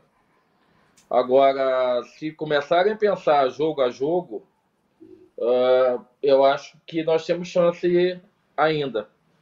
E essa chance é uma chance muito é, é, inglória, né? Porque ao mesmo tempo que nós acreditamos que podemos sair, ao mesmo tempo a gente sabe que o nosso retrospecto, não somente na Série A, mas na Série B também, é sempre no segundo turno no ir bem. É, eu acho que nós temos falado aqui durante já alguns meses que o Vasco é, é, teve um erro crucial, que foi a não saída do Barbieri no momento que todos ou muitos achavam que tinha que sair. E as contratações que tinham que ser feitas que não foram feitas. Nós estamos há três dias de terminar uh, o fechamento da janela para o Brasil, não para fora. Para fora eu ainda continuo trabalhando. Mas sem dúvida nenhuma que eu acho que o trabalho que nós fizemos com o Barbieri, tanto é, é, no Campeonato Carioca, que até nós tínhamos uma esperança, porque o time começou bem, jogando bem nas três primeiras partidas do, dos clássicos, e depois o Vasco desandou, não conseguiu achar mais o caminho, não conseguiu mais achar a parte tática, a parte técnica e principalmente a parte física. Eu acho que o Vasco, todos os times da Série A, é o que menos tem provado ou mostrado que tem um poder de reação. A gente viu o Curitiba já atrás da gente, Curitiba já passou a gente praticamente com cinco pontos. A gente viu o, o Bahia atrás da gente, a gente viu o Santos atrás da gente, a gente viu o Goiás atrás da gente. O América Mineiro, até o América Mineiro passou a gente. Então eu não vejo, é, se continuar dessa forma, com esses jogadores, eu não vejo uma perspectiva de melhora a, a curto prazo. Uh, eu acho que nós tínhamos que ter contratado jogadores de mais peso, tínhamos que ter contratado jogadores anteriormente com mais nome e, e não conseguimos fazer isso. A gente a, acabou pegando jogadores que não estavam sendo utilizados em outras equipes e isso está fazendo com que a equipe mentalmente não está preparada. A, a, gente vê nitidamente isso. Contra o Corinthians, eu assisti só o primeiro tempo, o segundo tempo eu tive que sair. Você vê nitidamente que o Vasco toma o gol, tem a chance de empatar, não empata. Vem o segundo tempo, toma um gol logo no início. Então, isso tem sido a, a, a todos os jogos, praticamente. O Vasco tem a oportunidade de fazer, isso foi contra o Atlético Paranaense, teve a oportunidade de fazer com, com o Figueiredo, não fez, toma o primeiro gol e desanda. Desanda porque cai um, um peso e uma, e uma preocupação e uma carga negativa muito grande dos jogadores de pensar que é mais uma derrota. Então, acho que é, é, não é impossível. A gente, como Vascaíno, a gente sempre vai acreditar, porque nós é, é, é temos sofrido ao longo desses 10 anos aí, praticamente com cinco rebaixamentos, e, e podemos ter o sexto rebaixamento, mas a gente sempre acredita que o Vasco possa dar a volta por cima pela história, pelo que os jogadores possam acreditar e, e e, imaginar que esse time já foi um time de, de guerreiros, já foi um time de, de, de se recompor, já foi um time de sair das cinzas e virar campeão. Agora, Fábio, isso não se faz da noite para o dia. Isso é o treinador com treinamento, é, é, explicando para eles o que é o Vasco, mentalmente. Agora, nós temos um peso hoje do que da minha época, que é o Instagram, Facebook e o Twitter. Eu acho que os jogadores nesse momento eh, tem que, tem que, sabe, largar Instagram, largar Twitter, largar Facebook concentrar somente no objetivo, que é ter, é, é, não querer cair é, é, com o Vasco pela, pela sexta vez. Eu acho que é muito lamentável, muito triste a gente ver é, todas essas é, situações que você colocou, de defesa mais vazada, de fazer um gol a cada 120 minutos, de você não ter, dentro do próprio jogo, uma recuperação é, é, do, do, do, dos jogadores, de, de, sabe, de, de quererem buscar o empate, querer buscar a vitória, e concordo plenamente com, com o Emerson. Eu acho que esses jogadores, é, é acho que estão acostumados com a derrota e na minha época a gente estava acostumado com vitória. E quem se acostuma com derrota, derrotado será. Então, infelizmente, assim, é, eu não vejo que ainda é, é, temos uma posição de, de, de, já de rebaixamento. Agora, precisamos reagir. E se reagir muito rápido, porque é, se perder mais dois jogos, aí eu acho que realmente não teremos mais chance, não. Ô, Flávio. Só passar nos superchats aqui, Emerson, rapidinho, que eu não Sim. registrei ninguém. Vitor Costa, esse Paulo Brax é o pior dirigente da história do Vasco. Miguel Ângelo mandou aqui também um superchat, na verdade virou membro. Carlos Augusto Nascimento, amigo, se para nós que já vivemos dias de glória temos esse sentimento ruim, imagina nossos filhos. Só tiveram decepção com esse time, é triste demais. É, Guilherme César, virei membro, não consigo entrar no WhatsApp, entre em contato, mande para suporte arroba para falar com o Sérgio Quinde. É, Paulo André Queiroz virou membro do canal Atenção Vascaínos. Tem mais aqui. Kleber José Souza, confio na credibilidade de vocês. Faltam 12 vitórias, ainda dá ou é tarde. Flávio só fala sobre honrar o trabalho, tem que ser a máxima de qualquer profissional. Gostaria que todos fossem assim. Renan Hensch também virou membro. Pablo Silva, o time do Vasco não é ruim, só está sem moral. Dois grandes nomes, irá resolver. É um bom tema para a gente conversar daqui a pouco. Robson Cruz também tornou-se membro, mandou. Flávio, é verdade essa história que se o Vasco cai, a associação retorna ao clube? Não, não é verdade. É, Paulo André Queiroz Lima, Flávio Vasco não pensa em contratar um profissional para mexer com o ânimo desses jogadores? Quem? Se for o preparador físico do Flamengo. Danilo Miranda, além da insegurança, o time estava mal fisicamente com os gols no final dos tempos. O novo preparador físico, mais experiência do Ramon, já recuperou o Orediano. É um bom tema também para a gente conversar daqui a pouco. Guilherme Espadacino, Vasco é um time sem liderança dentro de campo. Danilo Miranda, e se não tiver mais solução, vamos rir para não chorar. Vamos dar handicaps para o Vasco subir sem parar até cutucar o Botafogo na liderança. Leandro Matoso, Flávio Forma. Opa, voou tudo aqui. O, o, o, o, Leandro Matoso mandou uma mensagem interessante sobre psicologia aqui. Sou formado em Direito e Psicologia, já percebi picos de ansiedade no time. principalmente após o gol do adversário, um psicólogo ajudaria, coisa que o Vasco não tem desde a saída da Maria Ruas. Marcelo Cavalcante vai melhorar, não há tempo de se salvar. Triste. Rodrigo Moura, é muito difícil acreditar. Triste. Maurício Crown, Diogo Costa não vai resolver. Bom, são bons temas para a gente conversar. Ô, Flávio. Vamos entrar no futuro? Rapidinho. Ah. Só passar aqui porque o Diego, o Diogo, que é lá do membro do canal, que mexe com números e tal, matemática, ele mandou aqui uma, uma, uma situação aqui bem legal aqui a gente poder discutir, porque é o seguinte: se os times que estão, todos os times do Campeonato Brasileiro, se mantendo, por exemplo, a média que eles vêm fazendo de pontos nesse momento, por exemplo, o 16 colocado chegaria a 35 pontos, que é o Goiás hoje. Ou seja, com 35 pontos se salvaria do Campeonato Brasileiro. O que eu falei para ele, normalmente, nesse segundo turno, os times né, ainda mais os times que estão lá embaixo, na zona de, da degola, sempre dão uma melhorada em termos de, de aproveitamento. Mas eu acho que é um, é um, é um é scout legal para a gente poder ter um balizamento, porque eu também acredito que esse ano, talvez com 40 pontos, o time consiga subir. Lembrando que em 2020, quando o Vasco caiu no Campeonato Brasileiro de 2020 para 2021, o Vasco fez 38 pontos, mesma pontuação do Fortaleza, e o Vasco foi rebaixado pela, pelo saldo de gols, e o Fortaleza ficou na primeira divisão com 38 pontos apenas. Bom, eu anotei alguns pontos negativos e positivos aqui, pensando agora no que virá, tá? É, o Vasco jogou contra o Corinthians no sábado, na Arena Itaquera. Aliás, um belíssimo estádio, estádio muito bacana, pena que sem público nenhum. E eu anotei como pontos positivos aqui, para mim, o mais importante: a volta e a estreia de Luco Orediano com a camisa do Vasco. Jogou uma partida espetacular, o Orediano. Espetacular. A partida do argentino foi, assim, digna. E por dentro, esse cara não é ponta para mim. Ele é um meio atacante, tá? Ele não é ponta. Ponta é o que vai no fundo. Ele não vai ao fundo, cara. Ele corta para dentro, ele dribla, ele vai, ele vai de um lado, vai para o outro, pediu bola, muito bem o Orediano.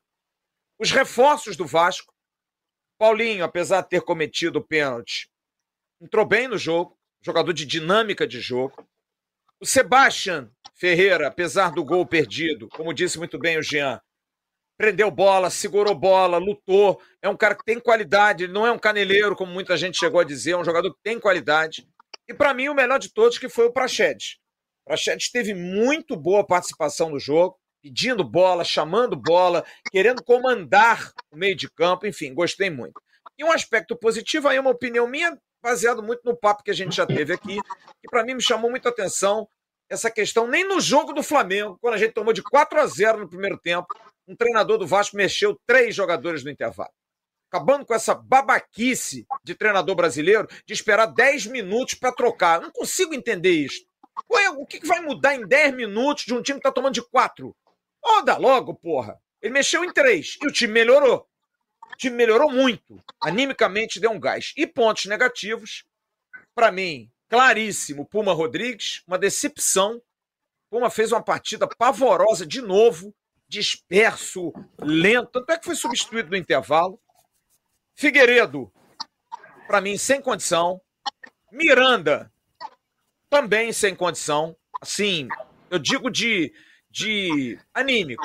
E o Gabriel Peck, apesar de ter feito gol, faz muitas decisões erradas no jogo.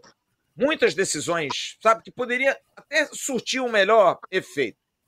E achei que o Ramon Dias errou em duas situações do jogo. Aí uma opinião minha. Não ter colocado mais uma vez o Marlon Gomes, não entendo. Está acontecendo alguma coisa com o Marlon Gomes e concordo com o Jean. Para mim era jogo para o Alex Teixeira. O Alex Teixeira poderia ter entrado no jogo. O jogo estava bom para o Alex Teixeira. Corinthians com uma defesa pesada, o Gil pesadão, o Fábio Santos pesadão, dava para conseguir alguma coisa melhor. E aí eu pergunto para vocês, é, diante até desses números aí de perspectivas, de somatório menor, a pergunta que eu fiz ao Bismarck eu faço ao Emerson e ao Jean. Vocês acreditam? É possível, claro, mudando a cabeça, a mentalidade, os caras, né, levando uma ducha lá, levando uns safanões, dando uma melhorada, dá um gás. O que, o que precisa para esse time mudar, Jean, na sua concepção, em termos anímicos e pelo desempenho de sábado? Dá para dar uma esperança de que isso vai mudar para esses dois jogos finais e para o retorno? Flávio, eu, eu só vou jogar toalha se nesses dois jogos finais a gente não conseguir pelo menos uma vitória. Eu acho que se a gente conseguir uma vitória contra Grêmio ou Red Bull Bragantino, ou quatro pontos, eu me dou muito por satisfeito. Porque devagarinho você começa a querer mudar um cenário. E assim, a transformação da equipe, Flávio. Transformação da equipe. Novos jogadores, uma nova metodologia. É, da maneira que tá, a gente não vai, não, não vai chegar a lugar nenhum. Se disser assim, ah, não vai chegar mais ninguém, é com isso aí. Eu já vou dizer, ó, obrigado, valeu, dói, mas precisa de, do fato novo. Precisa do fato novo. E se tem algo que eu gostei no Ramon é o seguinte: o Jair talvez foi a contratação mais cara do. Mais cara não, é, de maior impacto assim, porque era um titular de um clube da Série A que brigou por todos os títulos do Brasil nos últimos anos. O Jair deu uma passeada em campo sábado, ele não hesitou em tirar o Jair. Ele não não esperou, não pipocou. Jair, pode sair. Eu não sei se o, o, o Bismarck disse que assistiu o primeiro tempo, né, Bismarck? Meu Deus, o, o Jair parecia que estava no shopping, cheio de sacola no braço, mais um, um, um Mac aqui, um suquinho, milkshake, as coisas acontecendo, e ele, sabe? Meu Deus, forçando. E assim, ó, quando taticamente é, alguns jogadores começam a comprometer, Cara, que partida pavorosa fez o Medel sábado. Porque ele passava na frente dos dois volantes que estavam à frente dele para caçar, dava o bote no, no, no, Era o famoso I seco. Os caras tocavam a bola, ele sempre estava correndo atrás de quem estava com a bola. Tipo, a bola estava na intermediária do Vasco, ataque do Corinthians, ele estava correndo atrás dos caras. Ou seja, ele não estava posicionado para pegar os caras em frente. Ele já tinha ido dar o bote lá na frente era envolvido e voltava correndo e deixava os zagueiros do Vasco no, no um contra um expostos, sabe? Então, assim, Flávio, eu acredito, mas a gente precisa ganhar uma no, no, no, turno ainda, Flávio. A gente precisa fazer ponto no turno. Se a gente não pontuar no turno, Flávio, esquece. esquece. Quem fazia muito isso que você está falando era o Yuri Lara. Só que o Yuri Lara é um menino. Ele ia lá na frente, dava uma desesperado e voltava. O Medel, amigo, é com um freiozinho de mão puxado, tá? Agora, não é um jogador ruim. Não é um jogador ruim. Eu acho, Jean, não. que algo aconteceu, para mim foi claro. O Medel se confundiu jogando, apesar da experiência dele, com três zagueiros. Porque isso, ele está acostumado isso. a ele ser o terceiro zagueiro. Então ele não sabia se ele afundava ou se ele tinha que marcar lá fora. Eu acho que os três zagueiros confundiram o Medel. Não sei na opinião de vocês, enfim. Não sei, Jean, se achou só, a mesma só coisa. Só uma coisa, Flávio. Essa impressão. Na série, a, a qualidade do jogador da Série B te dá o direito de tu ir lá na frente, porque é. não vai. É, é a construção do contra-ataque não tem a, a, a um, um, Roger Guedes, um, um, Renato Augusto, isso, entendeu? A Série B, a bola vai dar uma quicada na cadela, vai pra, vai pra cá, vai pra lá, vai dar tempo de tu voltar. A Série A, os caras não perdoam. Bobeou, os caras estão na cara do gol. Ué, apesar, apesar de eu ter Ué, visto. Bicho apesar de eu ter visto o primeiro tempo e não vi o segundo, depois eu vi os melhores momentos e achei que o segundo tempo o Vasco realmente melhorou com, a, com as mudanças. Mas o que me chamou a atenção no primeiro tempo, que apesar é, da gente ter deixado o Corinthians jogar a maior parte do tempo, a gente ainda construiu para poder empatar o jogo.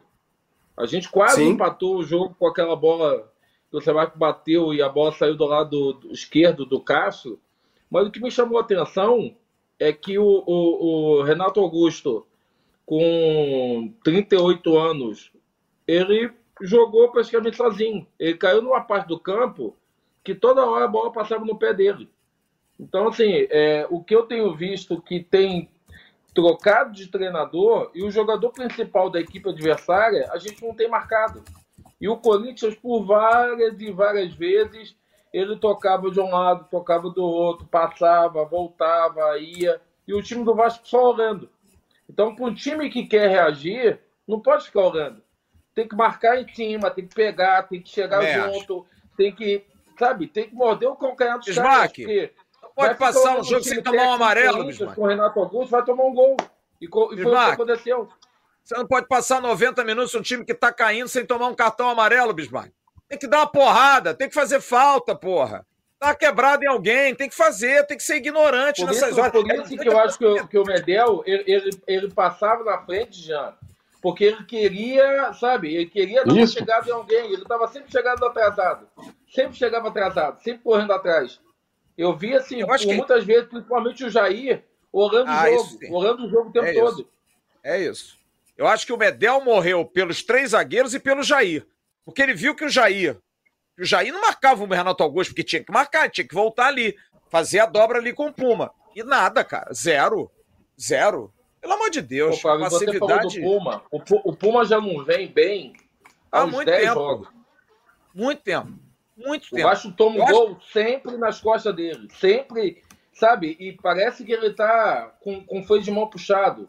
Se a gente acha Smart. que o Jair tava esse jogo, há 10 jogos que o Puma tá, foi de, de mão puxado.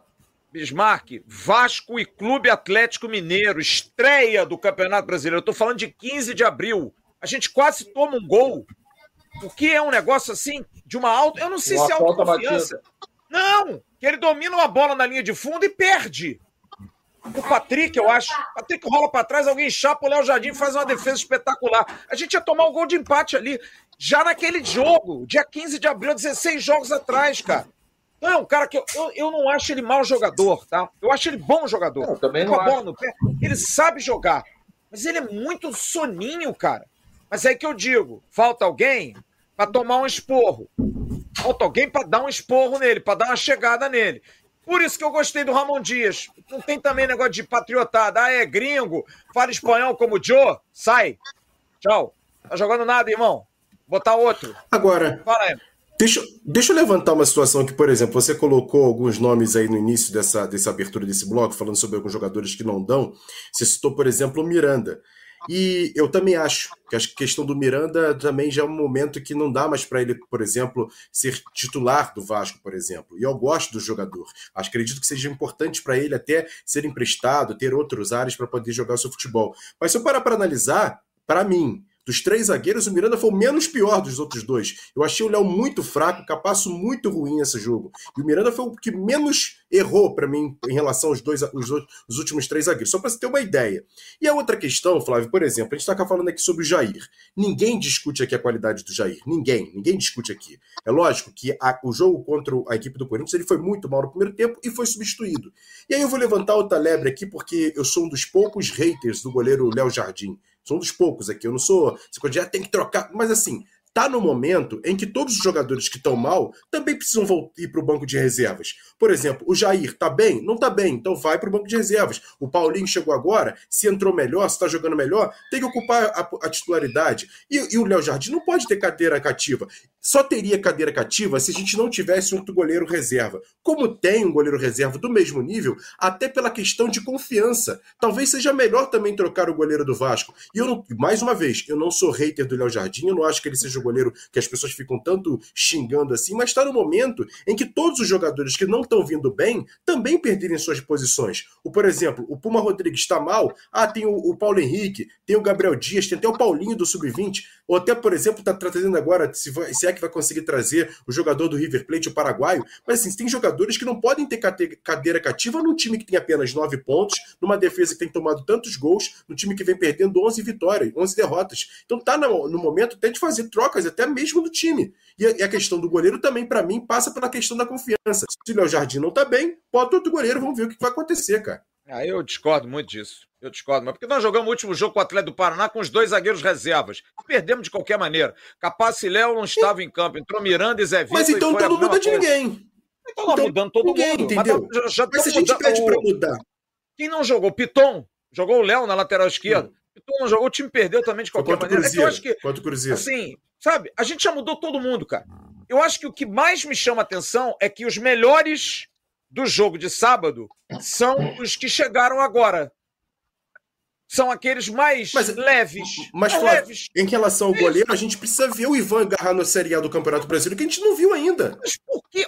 Me diga qual foi, tirando o Goiás. Vamos lá. Eu não achei, não achei, não achei que falou. O Jardim não tem culpa nenhuma, gente. Eu não tô achando Os gols mas de sábado. Só, eu não, Flávio. não é essa coisa, o goleiro chama gol, gente. É uma coisa tão Flávio, insana na minha cabeça. O Léo Jardim eu, okay. é o menor dos culpados.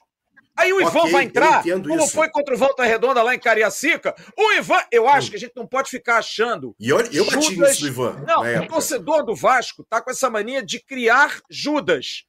E o Léo Jardim não, é um Judas querendo. que eu não entendo, cara. O Léo Jardim Mas, já Flávio, fez não é defesas. É não, o Léo Jardim fez grandes jogos nesse Campeonato Brasileiro. Para mim, ele falhou em dois jogos: contra o Cruzeiro e contra o Goiás. Eu acho que o Botafogo também. Eu boto no Botafogo também. Entrou cara a cara com ele, meteu Bom. na saída de bola, não tem como agora. Bateu ele não pode dele. ser substituído porque. Ah, tá tomando gol. Gente, ele é o último do jogo. O jogo de sábado, o gol que ele toma do Maicon, tava avisando. Vão chutar, vão chutar, vão fazer o gol. Vão... Aí ele faz uma defesa espetacular no chute do Renato hum. Augusto.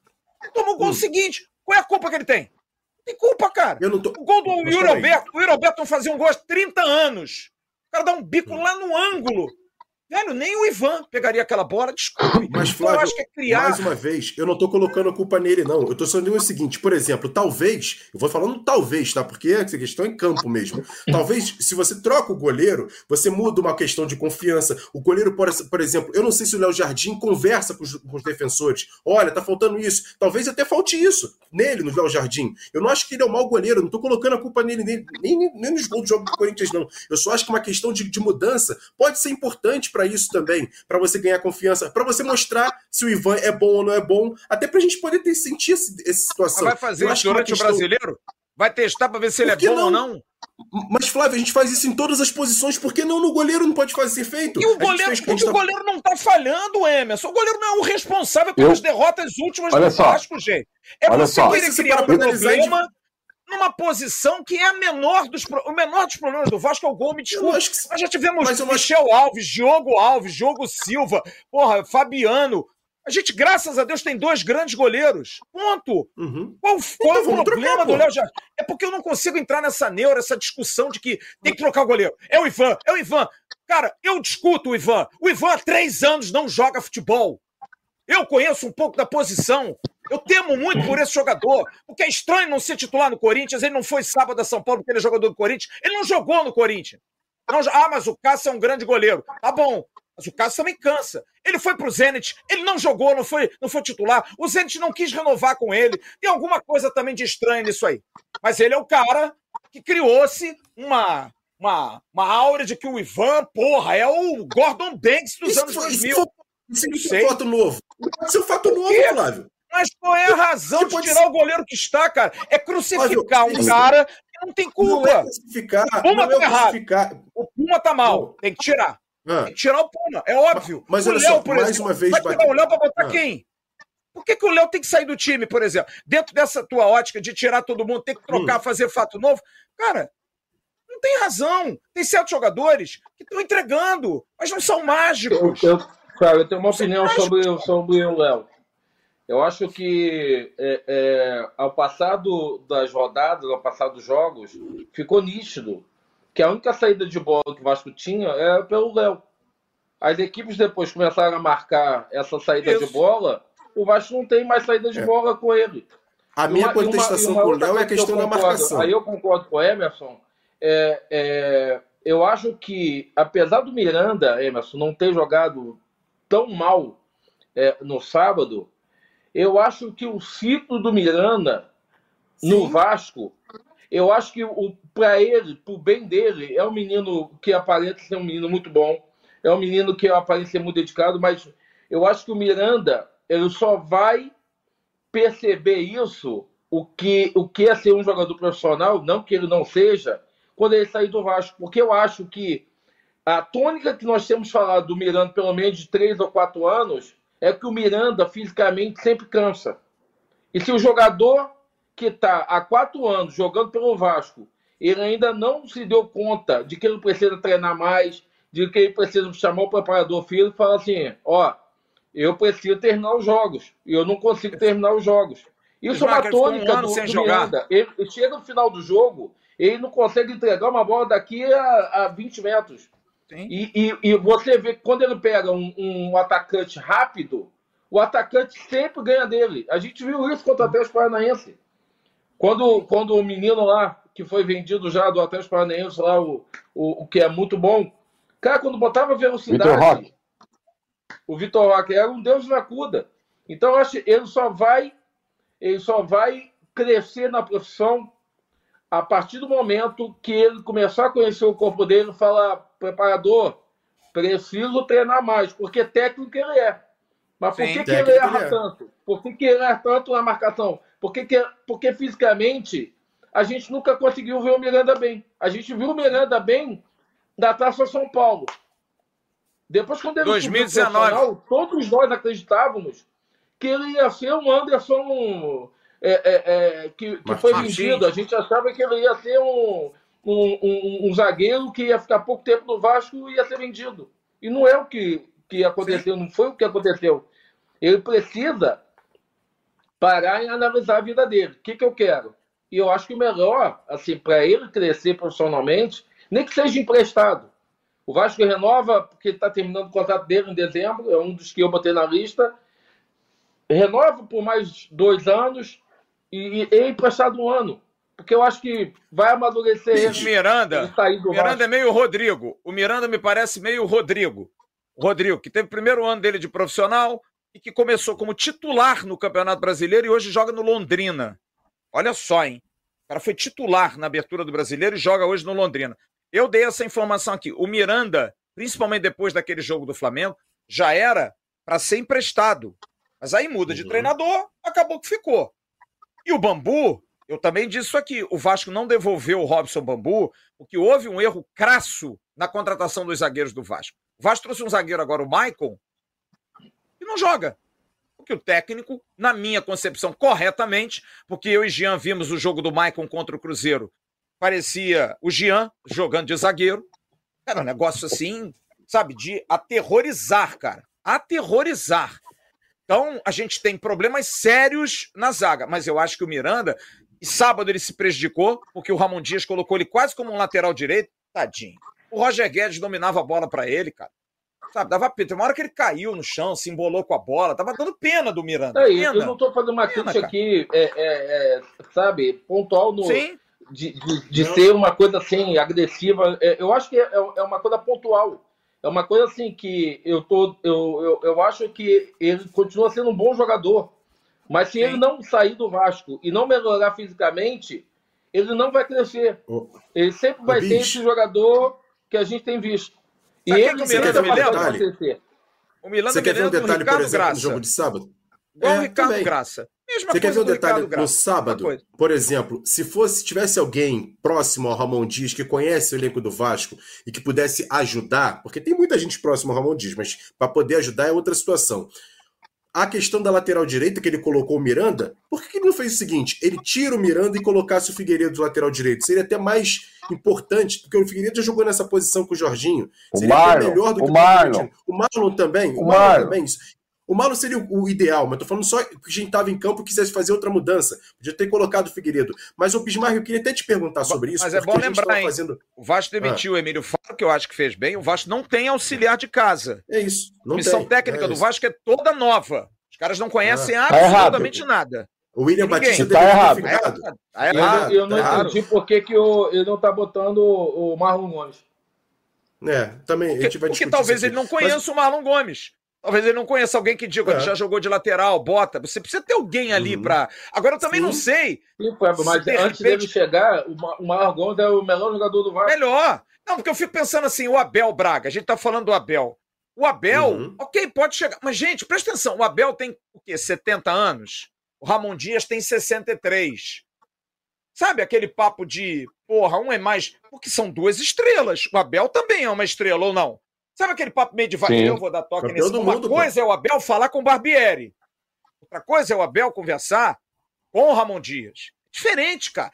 Parece que tá querendo se meter no trabalho, sabe? Uhum. Aquela coisa. É diferente. Outra coisa é você ter um Felipe, por exemplo, um Juninho, um Bismarck na comissão técnica. Esses caras uhum. são o Vasco. Ramon, podemos falar aqui, conversar? É uma outra linguagem, porque é um cara mais novo, sabe? Que vai chegar com um jeitinho. Se fosse o Felipe na comissão técnica, já tinha falado com o Ramon Dias. O próprio William Batista. O próprio William Batista. Eu acho que não. Eu não acho, Emerson. Não, não. Não, seria o cara... não tem tamanho.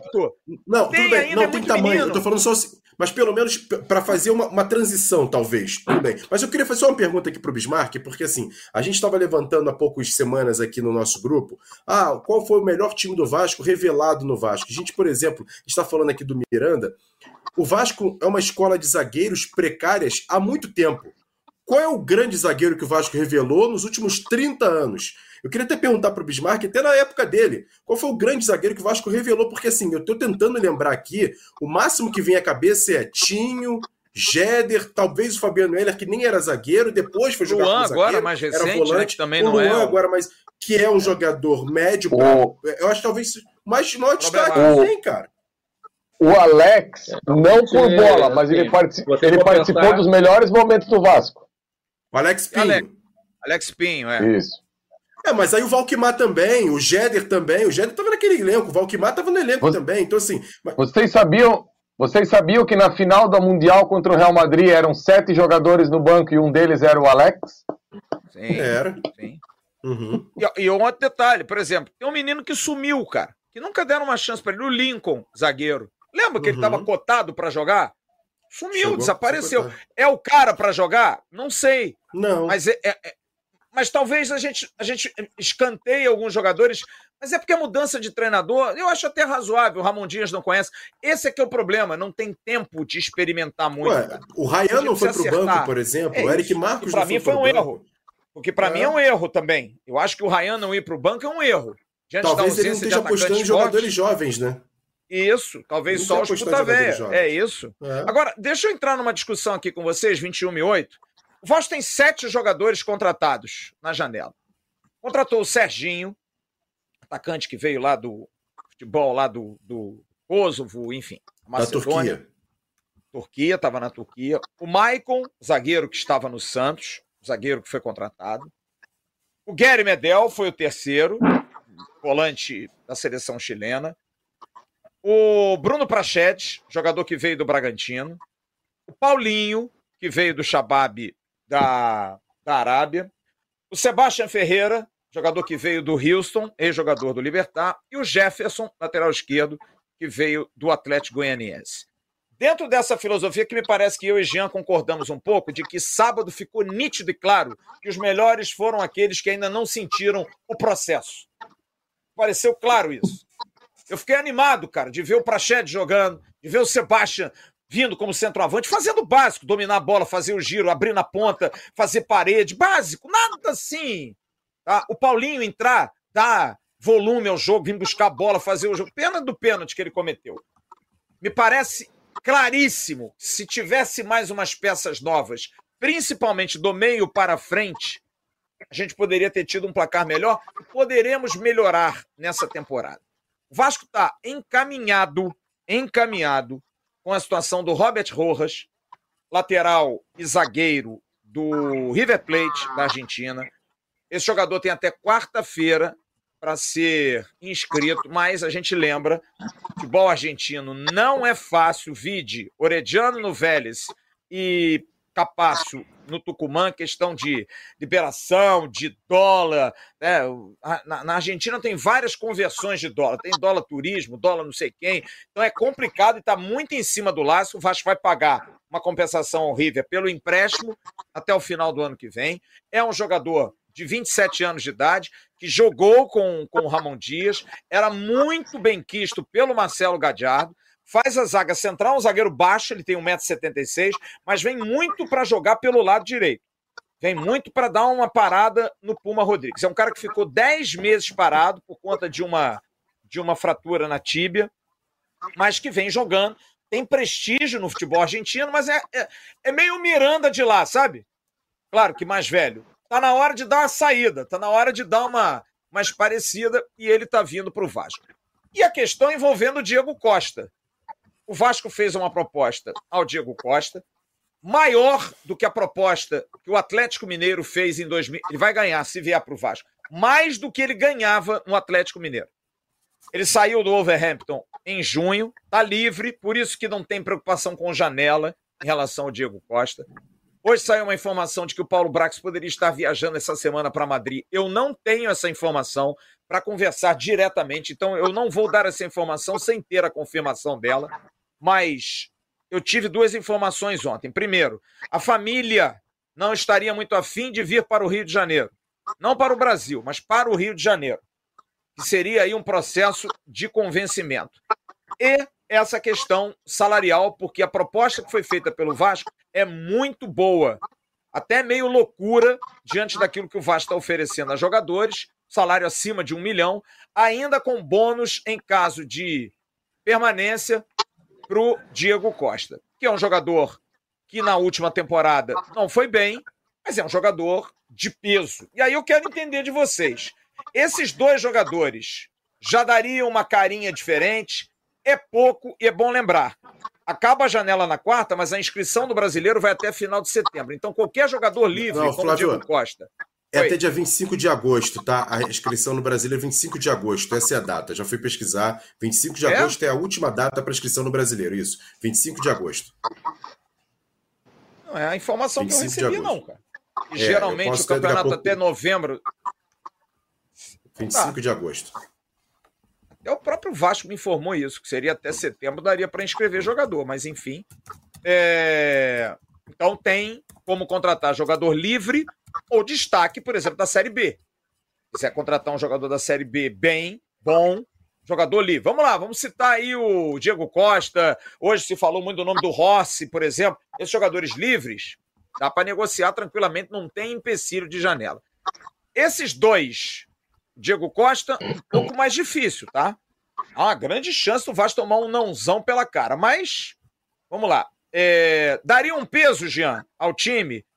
Ou ainda faltaria? Tem um meio lá, Medel Paulinho, Praxedes, é, Orediano, é, Sebastião e Diego Costa. Já dá uma carinha melhor. Melhora? Melhora? Melhora. Claro que melhora, melhora. Se, se é o suficiente, eu não sei, mas melhora. Com, com a questão assim, ó, eu acho que o, o, o, o argentino, o Rojas, ele vem muito para jogar com Paraguai. três zagueiros mesmo, porque daí fica um cara com, com uma saída. Paraguai. Paraguai, desculpa. Fica uma saída pela direita, fica o Léo com uma saída pela esquerda, o Capasso de central, e porque assim, Flávio, o que, o que me pareceu sábado, eu não sei se o Bismarck eh, teve essa, esse. O Emerson também os laterais do Vasco não tiveram entendimento dos três zagueiros. Eles não se comportaram como alas, sabe? Eles acabaram ficando no meio do caminho. Eles nem foram lá, nem o, o namoro da girafa. Eles nem beijaram na boca, nem ficou no meio ali do, do caminho da, da girafa. Ficaram pelo pescoço da girafa, sabe? O Piton, que sempre chega na frente com qualidade, foi pavoroso, pavoroso, sabe? Então, assim, eu acho que com mais treinamento, Flávio, uma coisa mais engatada, sabe? Como você falou, os três zagueiros, parece que o Medel deu uma perdida, saiu dando bote. Aliás, já vou fazer a, amanhã de manhã, não haver mais, vou brincar um pouco com a prancheta, gravar depois aqui algo que eu vi no, no jogo de sábado aí. Então, eu, eu acho, Flávio, que encorpa, ajuda, se vai ser o suficiente ou não. Agora, Flávio, eu queria ver um jogador, Flávio, que desse drible na equipe do Vasco. Um jogador que chegasse num contra um ali, sabe? Parece que o Orediano está ressuscitando. Eu queria mais um. Eu queria mais um além do. Porque assim, daqui a pouco a gente começa a ganhar reforço que estava dentro do elenco. E o Orediano eu acho que é um deles. Tomara. Bismarck, é... aliás, essa, essa situação do Piton, é claro, quando você vê no estádio, tem um lance que o Prachedes domina a bola e o Piton tá atrás. E o Prachedes faz assim: vai, porra, sabe? E aí ele via que não tinha ninguém, ele ia. Nitidamente numa linha de cinco. Eram os três zagueiros, o Puma lá atrás, grudado no Roger Guedes, e o Piton, que eu acho que sentiu o jogo. Primeira vez que o Piton jogou contra o Corinthians. Eu acho que ele sentiu o jogo. Então fez uma partida pavorosa. Mas, bicho, é... eu, eu concordo com o Jean nesse aspecto do driblador. Porque o problema do Vasco é claro. O Vasco não faz cosquinha em ninguém na frente. Quando os meias pisam na área, o time melhorou. O Jair teve uma chance, o Prachedes teve chance. O Prachedes tem uma bola na entrada da área que até que ele bate cabeça com, com o Peck. Quando os, os, os meias chegaram na área, mas quando a bola, por exemplo, cai no pé do Figueiredo, o Figueiredo não dá continuidade. A gente precisava de um ponta que dominasse a bola, dá aquela driblada, vai no fundo, aprofunda o jogo. O time sai de trás. A bola, quando cai nos meias e no Figueiredo, o time fica muito preso, cara. Não agride a última linha do, do, do adversário. Eu concordo com o Jean. Eu acho que o Vasco precisa muito mais de um cara que tenha profundidade, até do que um meia. Porque eu já falei isso aqui na estreia do Ramon Dias. O Ramon Dias não gosta de jogar com meia. não gosta do 10. Vem aí pelo pedido dele, hein? Isso aí tá me parecendo claro. Ele não gosta de jogar com esse meia que chegue. São três volantes, sendo dois que chegam, dois meias, dois meios de campo que chegam, mas o cara que joga por trás dos atacantes, ele não usa. Ele não usa, ele não consegue ter esse tipo de leitura, não é por aí. Mas o que, que você acha? Com, se o Diego Costa vier dar um gás, ou precisa de mais gente, precisa de um cara de profundidade? Eu acho, eu acho que o Diego Costa vindo, você tem um homem de referência, apesar de ter feito só um gol nessa última temporada, é, é um, um cara que por onde passou foi muito bem. É, foi bem no Atlético de Madrid, foi bem no Chelsea, no Atlético de Mineiro também não era titular absoluto, mas entrava titular, entrava depois no segundo tempo e, e fez seus gols também no Atlético Mineiro. Eu acho que dá uma encorpada no ataque do Vasco de ter um homem que segure a bola, que possa sustentar essa bola um pouco mais no ataque, tanto de cabeça como, sabe, de, de movimentação, para que esse time possa ter tempo de chegar. Vindo esse esse esse zagueiro que estava no River Plate, Rojas, também acho que dá uma encorpada. Mas acho que tem que contratar mais, cara. Não acho que somente com esses dois, acho que dá uma encorpada, dá. Até com esses jogadores que já chegaram, com Sebastião, com o Paulinho, com Praxedes. Agora, precisa contratar mais, cara. Precisa contratar um, um, um lateral direito, precisa contratar um, um, um, um, outro volante, precisa contratar um meio, apesar de que eu vi, eu acho que a melhor partida do Leandro jogando, sabe, com, com com vontade, com leveza, com, com coragem, é, com personalidade. Eu vi um, um totalmente diferente do que a gente estava vendo, vendo anteriormente. Mas eu acho que precisa contratar mais. Eu acho que é, só esses dois jogadores dá uma encorpada no elenco, mas eu acho que a gente errou muito. Errou muito em, em não ter lá atrás contratado na hora que, que poderia contratar, na hora que teria que já tirar o treinador. Eu acho que apesar das duas derrotas, eu já vejo um time muito diferente do que estava com o Barbieri, apesar de ter perdido 2x0 para o Atlético Paranaense, ter perdido 3x1 para o Corinthians, o Vasco, o Vasco teve chances de gols, tanto para sair na frente contra o Atlético Paranaense, como também para empatar contra o Corinthians. E antes a gente não tinha nem essa reação, a gente não tinha nem essa chance.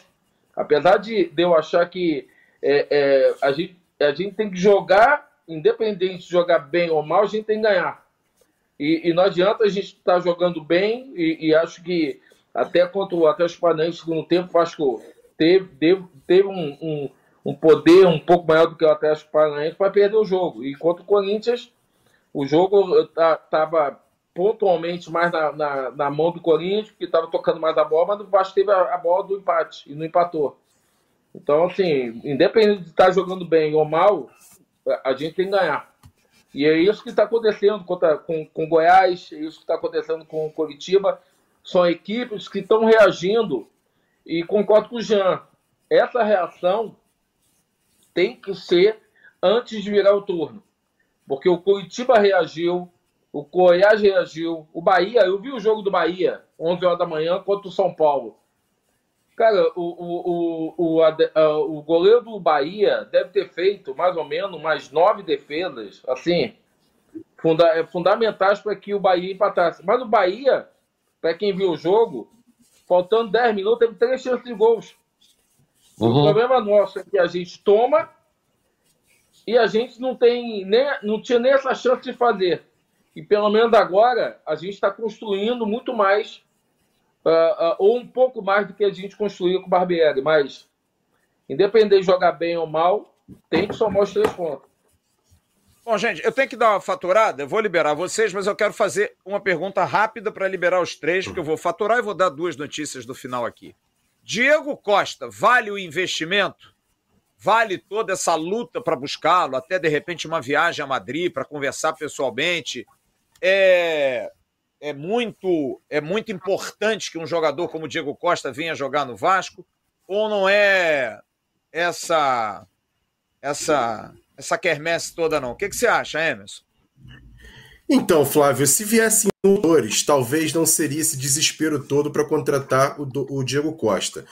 Porque, assim, você, os sete jogadores que se apresentou aqui agora há pouco, apresentando jogadores que já foram contratados para o Vasco, tirando o Robert Rojas e o próprio Diego Costa, se o time fosse da Série B, seriam jogadores que seriam no mesmo nível que chegaram naquela ocasião lá, o Fábio, Fábio, o Fábio, o centroavante, o próprio Tubarão, o lateral direito. Então, assim, são jogadores, cara, que talvez não vão ajudar tanto assim o time na Série A, cara. Pelo menos todos os nomes que foram apresentados, inclusive o próprio Medel, assim. Pelo menos eu, na minha ocasião, não são jogadores que vão mudar o nível do Vasco. O Vasco precisa mudar o seu é, a, a, aumentaram seu aproveitamento de 19% para quase 50% de aproveitamento nesses jogos para poder fugir da zona de rebaixamento. Talvez o Diego Costa seja esse jogador que a gente precise, por exemplo, para chamar a questão da liderança, da questão técnica que aconteceu com alguns jogadores que já vieram ao Vasco em algumas ocasiões e acabaram mudando a questão do nível do Vasco pela questão de vencedor, de ser um vencedor. Alguns torcedores vão falar assim, mas pô, mas na última temporada dele ele fez 25 jogos e apenas um gol. Você sabe quantos gols fez o Richarlison, centroavante da seleção brasileira, na última Premier League? Um apenas.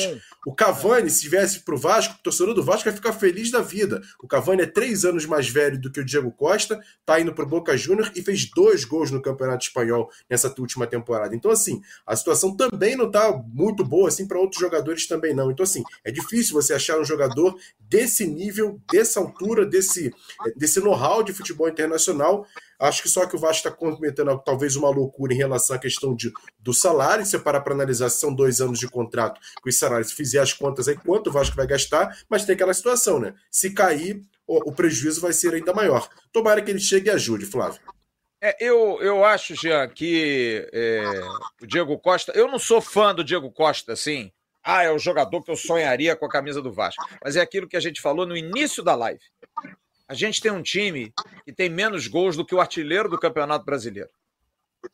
E o Diego Costa faz gol, cara. Isso aí ninguém pode negar. Porque o cara pode. Gente, a gente brincou aqui, nós internamente, do Maxi Lopes. Aquele bundão, uhum. né? Parecia uma baiana. Grávido de oito meses. O que, que ele fazia? Gol. O que, que ele fez naquela Série A de 2018 que nos salvou do rebaixamento? Gol. Simples, cara. Liderança faz o gol lá contra Isso. o Internacional, passa pelo Rodrigo Moledo e mete a mão na cara do Rodrigo Moledo.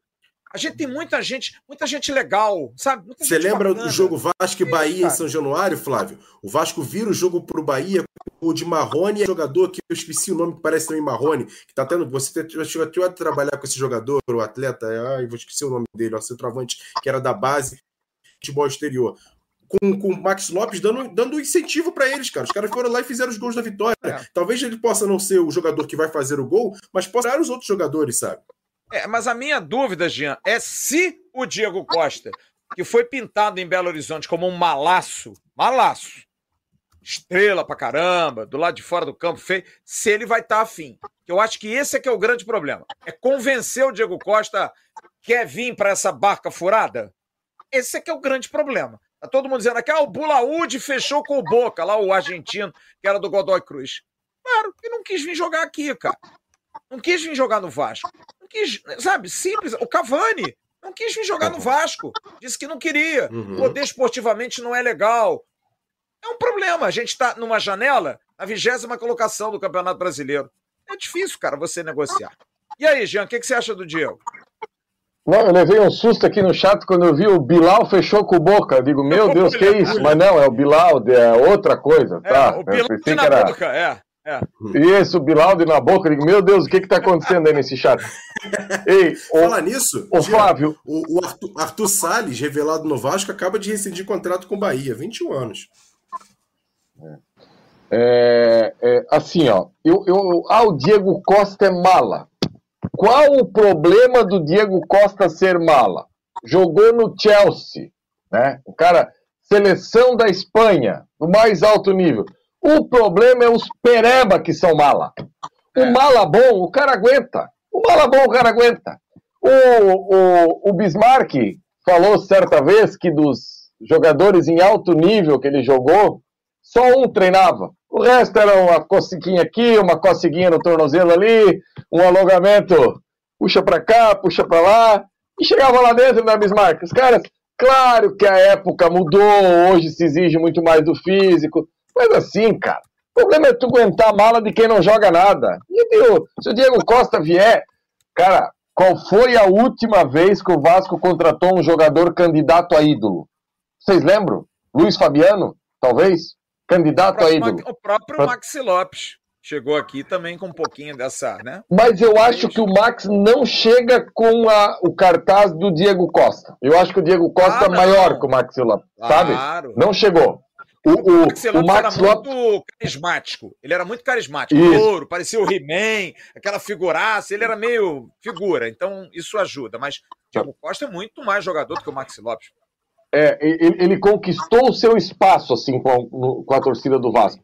Sabe, Flávio? E assim, ó, eu, eu, eu sempre fico. É, é, é, eu tenho comigo que quem jogou na Europa em alto nível, quando, quando é, vem para ligas igual o Brasil aqui, eu não quero o Diego Costa da, do Chelsea, da seleção da Espanha. Não. Eu quero um Diego Costa 50% daquilo. Ele vai servir muito aqui. Essa é a leitura que eu faço. Eu vejo o Renato Augusto trotando e deitando em todos os jogos do Corinthians. Eu, eu vejo o Fernandinho, o Fernandinho, quando acabou o jogo contra o Vasco, eu, a, minha, a minha ideia é que ele chegou no vestiário, tirou a camisa, chamou o roupeiro e disse assim: ó, dobra e não mistura com as sujas lá. Cara, o Fernandinho brincou em São Januário contra o Vasco aquele dia à noite. Eu vejo que os caras estão numa rotação, num nível de futebol, que a gente fica caindo fora da Copa do Mundo nas oitavas, né? Mas isso é, é um outro debate. Só o Alex eu vejo Teixeira, que... já.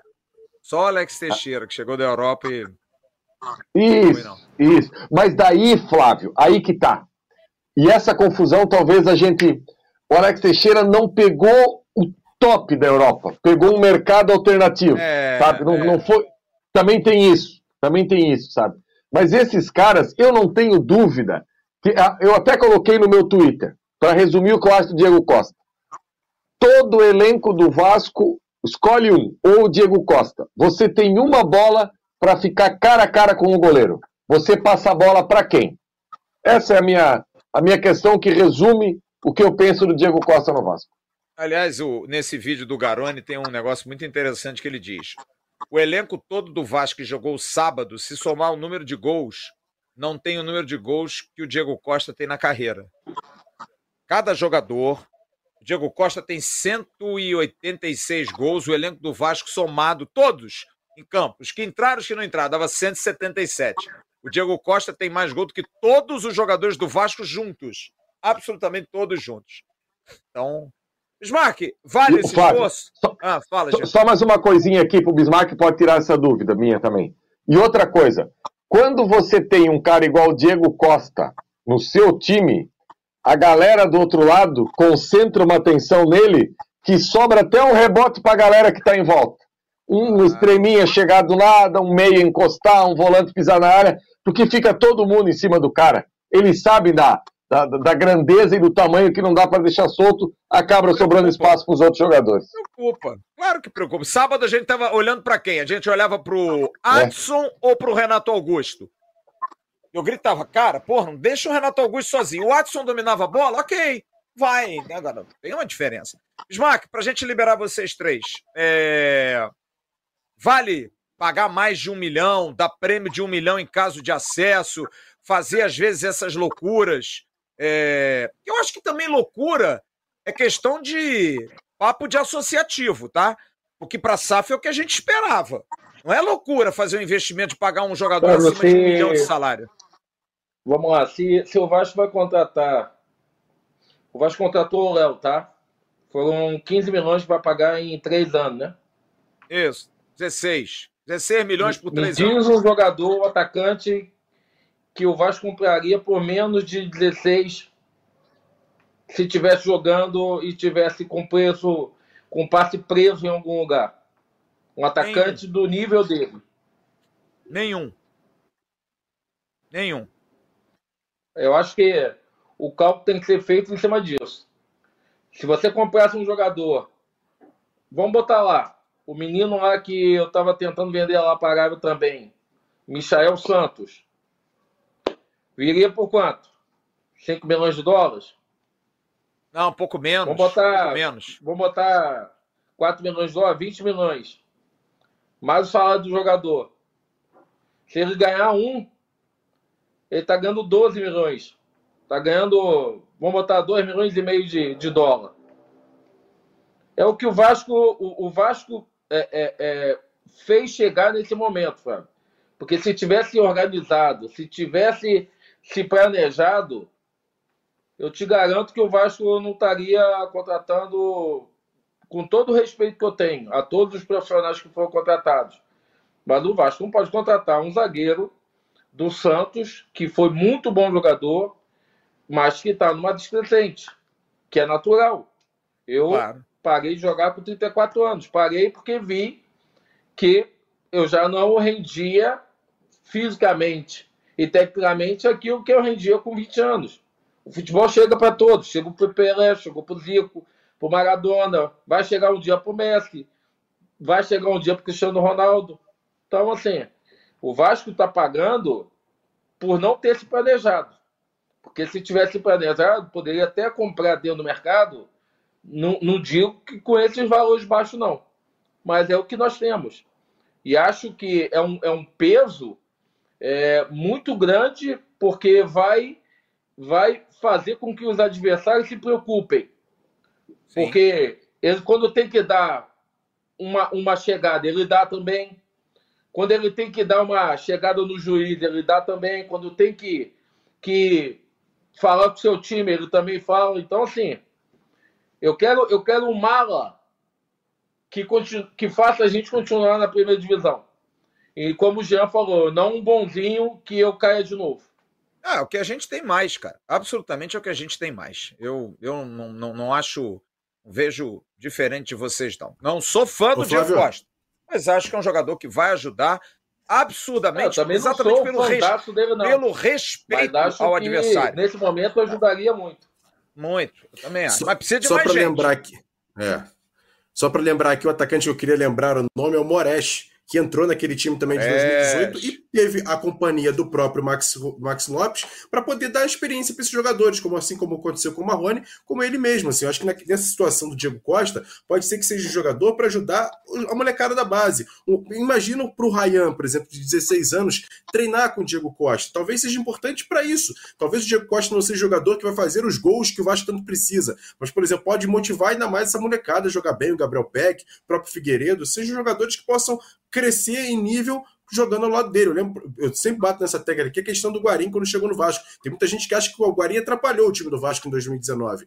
E, mas mesmo assim, é um jogador que chegou naquela ocasião e conseguiu, por exemplo, fazer outros jogadores jogarem. Bruno Gomes, Andrei. Então, assim, isso pode ser que aconteça com o Vasco novamente com o Diego Costa. É, é a minha confiança. falar em Bruno Gomes. Bruno Gomes fez um gol ontem espetacular. Eu já vi muita gente da torcida do Vasco. Nossa, o Bruno Gomes tomaram de quatro adiantou nada. E escorregou no, no, gol da, vitória. da virada. Nada, tá? Do Botafogo. Todo respeito. Tem saudade nenhuma desses caras. Zero. Não mais porque o Bruno Gomes não quis jogar no Vasco. Ficou com medo de jogar no Vasco. Pediu para sair. A única coisa foi ruim também porque o Bruno Gomes foi trocado pelo Zé Gabriel, né? Mas tudo bem. Jean, Emerson e Bismarck, eu vou dar uma faturada, vou me despedir de vocês, vou pro final aqui da live, vou dar umas duas noticiazinhas e tenham uma ótima semana, tá? Diga, bicho. Eu queria, eu queria só mandar um abraço é, pro, pro Eduardo Vasconcelos, que eu conheci, é um vascaíno muito bacana, da RJ+, e a Andressa Baixo também da RJ+. Um, bra, um abração pro meu gerente da, da, minha, da minha empresa, que é um vascaíno também, hoje ele falou comigo, é, eu não sei mais o que fazer com o Vasco. André Magalhães, da Caixa. Calma, André. André falou Calma. assim, não, e pior, que, e pior que a gente faz o nosso papel. Eu tenho dois filhos em casa que são vascaínos. E eu não sei se eles um dia vão querer me bater, porque do jeito que o Vasco tá. Então, André, um grande abraço também. E ao, e ao Luiz Cláudio, que é da Facilitar, que é uma consultoria imobiliária também, um cara bacanérrimo. Essa semana passada eu tive com esses quatro, então quero mandar um abraço para os quatro aí. Abraço. Já quer mandar algum abraço? Flávio, passa o contato pro Flávio, pô, esses caras aí, RJ, Facilita. Eu. Mandar um abraço, quero, quero mandar um abraço para todo o pessoal da capitania aqui de Joinville, que sábado vai rolar uma feijoada com a presença de Mauro Geraldo Galvão. Estará aqui em Joinville, cap, capitão da Liberta. Então, assim, a galera aqui tá, tá, tá, toda movimentada. Cara, e assim, ó, há um mês teve a feijoada de, de uma outra galera aqui, que é a Vascoville. E agora vai ter a feijoada da capitania. Cara, eu fico tão triste com isso, porque a galera se movimenta, a galera corre atrás, vende ingresso, decora ambiente, música ao vivo, traz o Mauro Galvão, paga passagem, coloca a grana na frente, sabe? Tem um, um troquinho para ele também. Aí é hotel, é estadia. Cara, e o time ali afundado, morto com farofa na tabela. Aí você vê o rival lá em cima e não tem movimentação nenhuma de torcida assim, para evento, para ah. festa. Cara, a paixão do Vascaíno é algo surreal. É algo assim, fora de qualquer possibilidade, sabe? Então, assim, quero mandar um, um abraço. E, Flávio, aproveitar aqui rapidinho, mandar um abraço. Olha se isso aqui tem preço, cara. Um membro nosso, o seu Miguel, mandou para mim um livro com a história da arquitetura e história de São Januário. Cara, tem o DVD aqui, tá? É, é, é, é, encadernado assim, tem o DVD e o livro. Cara, é um, é um negócio de um carinho assim. Aí ele falou para mim assim, ó, ele mandou uma mensagem, ah, desculpa eu mandar mensagem para ti, mas eu não tenho filho homem e quero que isso fique com alguém que tem o amor pelo Vasco que eu tenho. Cara, eu, eu, eu li a mensagem, a minha esposa estava do meu lado assim, ela disse assim, tá, e tu tá chorando agora, então tu quer que eu faça o quê? Eu sou obrigado a chorar. Eu, eu, tenho que chorar com um negócio desse, cara. Sabe? Pô, é... O cara diz que quer dar para alguém que tem o amor que... Então, assim, seu Miguel, assim, um negócio assim assustador. É, mandou pelo Sedex, vai virar minha cabeceira de cama, ainda brinquei com ele, digo, olha, e de São Januário eu amo, porque eu tenho São Januário tatuado no meu corpo. Então, assim, isso é coisa que não tem preço. Não tem, não é um valor. Ah, eu quero comprar isso aqui. Não tem. Então, assim, agradecer a ele. Né? Hein, Jean? Igual o seu Arlan, que você me deu a oportunidade isso. de conhecer no final de semana. Casal paraibano, de João Pessoa, seu Arlan e Dona Maria, que moram em Santos e fizeram questão de ir ao sul conhecer o Jean. Vieram a São Paulo, no sábado, almoçaram comigo. Figuras assim. Seu Arlan, ele começa a falar do Vasco, ele começa a chorar. Se emociona só de falar do Vasco de lembrar, de, sabe? Que figuras, cara, que caras, que pessoas Pô. espetaculares, sabe? Seu Alain mandou uma mensagem para mim ontem, e aí, meu filho, chegou bem no Rio, preocupado, sabe? Isso é uma coisa, um carinho, que isso vale mais do que qualquer coisa. A gente fica pé da vida, chateado, magoado. Como, por exemplo, eu tive a oportunidade final de semana, amigos. Em São Paulo, nós temos um porto seguro.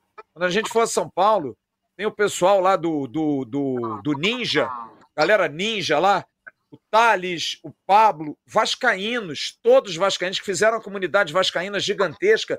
Qualquer vascaíno que precisar de uma ajuda em São Paulo, eles têm uma sede em Cambuci, foram me buscar no hotel, me levaram no estádio, que é longe para Bu, são 30 quilômetros, me buscaram.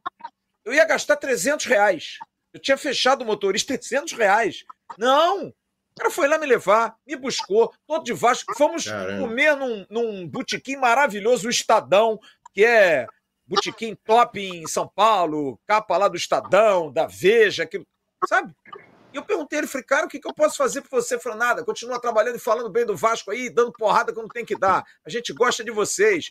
Pô, quando vê, já marcaram contra o Palmeiras, a gente vai levar você lá em Cambuci, vamos do nada, gente. E é um amor pelo Vasco, um negócio espetacular, genuíno, que ninguém tem, não tem, assim, nenhum retorno, cara.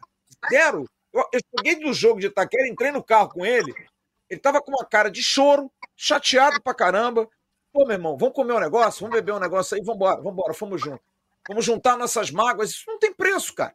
O cara que tava lá porque gosta do Vasco, e gosta da gente. Isso aí é, Fantástico. Grande abraço a vocês aí, ao, ao, ao Thales e ao, e ao Pablo.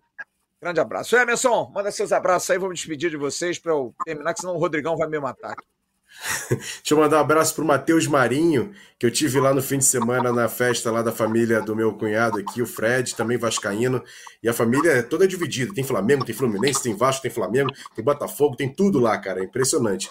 E aí o Matheus, cara, é filho do Cláudio, do Claudinho, que também era aniversariante lá da, da festa, e ele fez questão de ir na festa para me conhecer, cara, ele ficou todo, eu se sentia até que ele ficava meio que, para ter falar com falei, calma, cara, sou pessoa normal, pode falar comigo, bater um papo, assistimos jogos junto, grande abraço, Matheus Marinho, que é lá de Santa Rosa, Niterói, grande vascaíno, acompanha a gente aqui sempre. A, a, a, noiva dele falou que ele toma banho até ouvindo a gente, cara, para ter uma ideia como é que é o amor dele pela atenção vascaínos. O Mário também, avô de um coleguinha dos meus filhos aqui do Colégio Enchieta, que sempre vê os vídeos depois de meia-noite. Todo mundo vai dormir, aí o vovozinho lá, o Mário, pega o, o telefone, bota lá no Atenção Vascaínos para assistir nossos vídeos. E hoje eu tive o prazer de conversar com o Bruno Mazeu rapidamente pelo WhatsApp, e o Bruno Mazeu tá muito chateado com o Vasco, não quer muito. falar de Vasco, tá te, e tá, tá magoado até, inclusive, que um dos filhos dele está começando a pular o muro, deixar de ser Vasco. Ele tá muito agoniado. Ele falou isso, isso também. Me falou isso também. Ele vai participar de uma live aqui e vai contar uma que aconteceu com essa galera que, estava na gestão aí do Vasco. Ser fácil, não.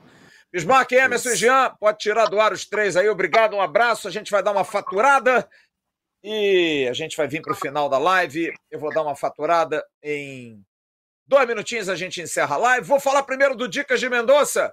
Quer conhecer um local maravilhoso? Conheça Mendoza, segunda cidade turística da Argentina. Dicas de Mendoza leva você com grandes roteiros, passeios, visitas e incursões nas vinícolas mais famosas e no turismo nessa cidade banhada por belezas naturais. Dicas de Mendonça tem parceria com mais de 120 agências de viagens, levando mais de 10 mil clientes satisfeitos todo ano à Argentina. São 25 anos de experiência para você aproveitar. Arroba Dicas de Mendonça no Instagram, no site dicasdemendoça.com.br faça seu orçamento e leve sua família nessa aventura. Bom, eu vou dar o um recado agora da Oluap. A Oluap que, ó, cara, o Paulo da Oluap tá arrebentando. Para construir ou reformar, nada melhor que buscar os melhores preços. Vá no Lop, material de construção do Grupo TMC. E aproveite a promoção Precinho Brigando com descontão atacado e varejo. A Luap cobre a oferta do concorrente. Mande para o WhatsApp o preço do concorrente, comprovando que a Luap cobre 021 99180 2370 na Avenida a, Rua Adolfo Bergamini 276, no Engenho de Dentro. O Luap, uma empresa do Grupo TMC e as promoções da Oluap, hein? Seguintes ofertas, hein? Bloco 60 por 30 por 10, 15,91 no dinheiro no débito. Fechadura de sobrepor, acabamento preto Marquistan, 54,90 em dinheiro. Pia Plus 30, 1,20 por 53 com válvula, 199,90 em dinheiro e retirando na loja. E o purificador Bica Móvel ABS, um quarto de volta, C50 em Jet Plus, cromada ou em cores, 59,90 é a Oluap. E o recado agora é da Casa do Fritz, restaurante e cervejaria Casa do Fritz. Filés, peixes, fondue, deliciosas cervejas artesanais. Indo a Penedo? Prove o joelho de porco chucrute, beba cerveja de vinho e muito mais. Anote o endereço, Avenida das Mangueiras, 518 em Penedo. Vá lá, faça como o nosso Vaguinho. Vai passar lá o final de semana e degustou todas as maravilhas da Casa do Fritz. Bom, para a gente encerrar o News, o Vasco entrou hoje com um pedido junto ao TJ do Rio de Janeiro para poder é, liberar parcialmente São Januário para o jogo de domingo com o Grêmio. O Vasco solicitou a liberação parcial, já está liberado pela CBF para mulheres e crianças. O Vasco citou a decisão do STJD, que deu essa liberação. O Vasco pode ter mulheres e crianças, mas o TJ ainda tem a sua decisão em vigor, não podendo abrir as suas dependências para torcidas. A decisão do STJD dá ao Vasco a possibilidade de mandar seu jogo em qualquer outro estádio. Mas o jurídico está confiante, falei hoje com a doutora Gisele, de que essa confusão aí que aconteceu no jogo Vasco e Goiás vai ser suplantada agora. O que coloca o Vasco, portanto, em um juízo de proporcionalidade e razoabilidade, a fim de evitar maiores danos financeiros ao Vasco, é, ao passo que mantida a rigidez nas partidas de futebol, mostra sensata e adequada a decisão de que permite o acesso ao estádio de pessoas que não representam quaisquer riscos à segurança dos envolvidos e demais presentes, usando o argumento de que mulheres e crianças não vão para tumultuar absolutamente o que está acontecendo. E o Vasco até adicionou uma perita que teve experiência em grandes eventos esportivos, como nos Jogos Olímpicos e Paralímpicos de 2016, Marina Trantitella, que concluiu que o Vasco não teve a mínima culpa nos episódios após a partida. O relatório de 17 páginas, ela informou que o Vasco cumpriu com todas as normas de segurança anteriores à realização da partida e também durante. Segundo ela, a segurança interna foi reforçada na curva de arquibancada logo após o gol do Goiás e até fez uma crítica muito pesada à polícia militar. Conheceu realmente que a polícia militar foi dura nas suas atitudes e agora vai se esperar o que, que a justiça vai decidir se vai liberar ou não para esse jogo de domingo. Se não liberar, o Vasco vai ter que buscar uma alternativa. Ou joga em São Januário sem público, já está dando prejuízo, ou então vai jogar em outro estádio para ter mulheres e crianças. Bom, é, e se tiver jogo domingo em São Januário, a gente tem duas fotos aí é, da galera do Canto da Bola e também do querido Gabriel Rodrigues. As arquibancadas de São Januário sendo pintadas, até o Vasco anunciou isso na semana passada. Essa foto do Gabriel Rodrigues é mais antiga da semana passada, já havia aí um primeiro movimento ali no V de pintura e hoje essa, essa foto circulou, já o V todo pintado, está se pintando pelo menos, mantém-se aí uma identidade visual, como eu, como eu afirmei aqui, o Vasco prometeu fazer isso é, em tempo curto para poder dar ao estádio pelo menos uma cara. É bom lembrar que o Vasco jogaria e pode jogar dia 6 contra o Grêmio, só vai jogar no dia 21 contra o Atlético Mineiro, na abertura do retorno. E quem hoje foi apresentado oficialmente, o Vasco deu é, a notícia da liberação, o atacante Egnaldo, que se apresentou ao Shakhtar. Muita sorte ao Egnaldo, ele vai jogar no Shakhtar, clube ucraniano, mas que está jogando o campeonato ucraniano por conta da guerra na Polônia. Grande abraço ao Valdenor de Brito. Abraço, Valdenor. Muito obrigado pelo carinho, você que é aí do Piauí. E um grande abraço ao Anderson, lá do Posto Ipiranga, ali da Gávea, que hoje também me interpelou, como to todos os vascaínos que param e perguntam, e aí, cara, como é que vai ser? A gente vai mudar, não vai mudar? Pô, tá difícil, tá agoniante para todos. Grande abraço ao Marlos de Góes, quer acabar conosco, mas o amor vencerá. Ao Gustavo Hermido, a gestão do Vasco não é da minha conta, cada empresa que faça a sua. Como torcedor, só me interessam os resultados e há muito tempo não é satisfatório. Grande abraço ao Fábio Bressanelli, Vasco precisa de identidade vencedora e vascaína. Liz, insira esse bando como faz, meu voto é para o Bismarck no lugar do Abel. Um grande abraço, um abraço a todos, a Jenny Ló, Ivalmir Almeida, ao Sérgio Stelzer, Alex Novaes, ao Ayrton Lopes, ao Paulo André Queiroz Lima, o Alex Lima, que pediu ao Emerson Rocha para mandar um abraço. Estou eu mandando aqui, Alex, um abraço. Um abraço para o Yuri de Souza Muri, uma frase sobre tudo isso. Nunca vão entender esse amor, é uma grande realidade. Um abraço ao Ricardo Gila Mendes, ao Alessandro Fraga, que repete aqui a mensagem 600 vezes. Cara, você não sabe como isso incomoda quem participa do chat. Flávio, um time que não repetiu uma escalação em nenhuma rodada não tem como dar certo. Parece time de pelada, troca toda hora, cada dois gols. É isso aí. Ana Paula Souza Chaves também mandando um grande abraço para ela. 21 e 49, 2 horas e 10 de live tradicional segunda-feira. É raro isso, hein?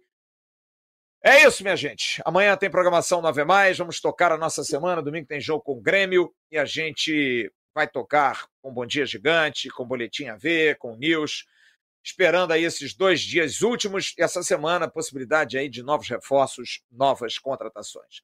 Rodrigo Nascimento esteve nas carrapetas, modulando graves e agudos da Carretel Mídia. Grande abraço a todos, uma ótima semana. Tchau.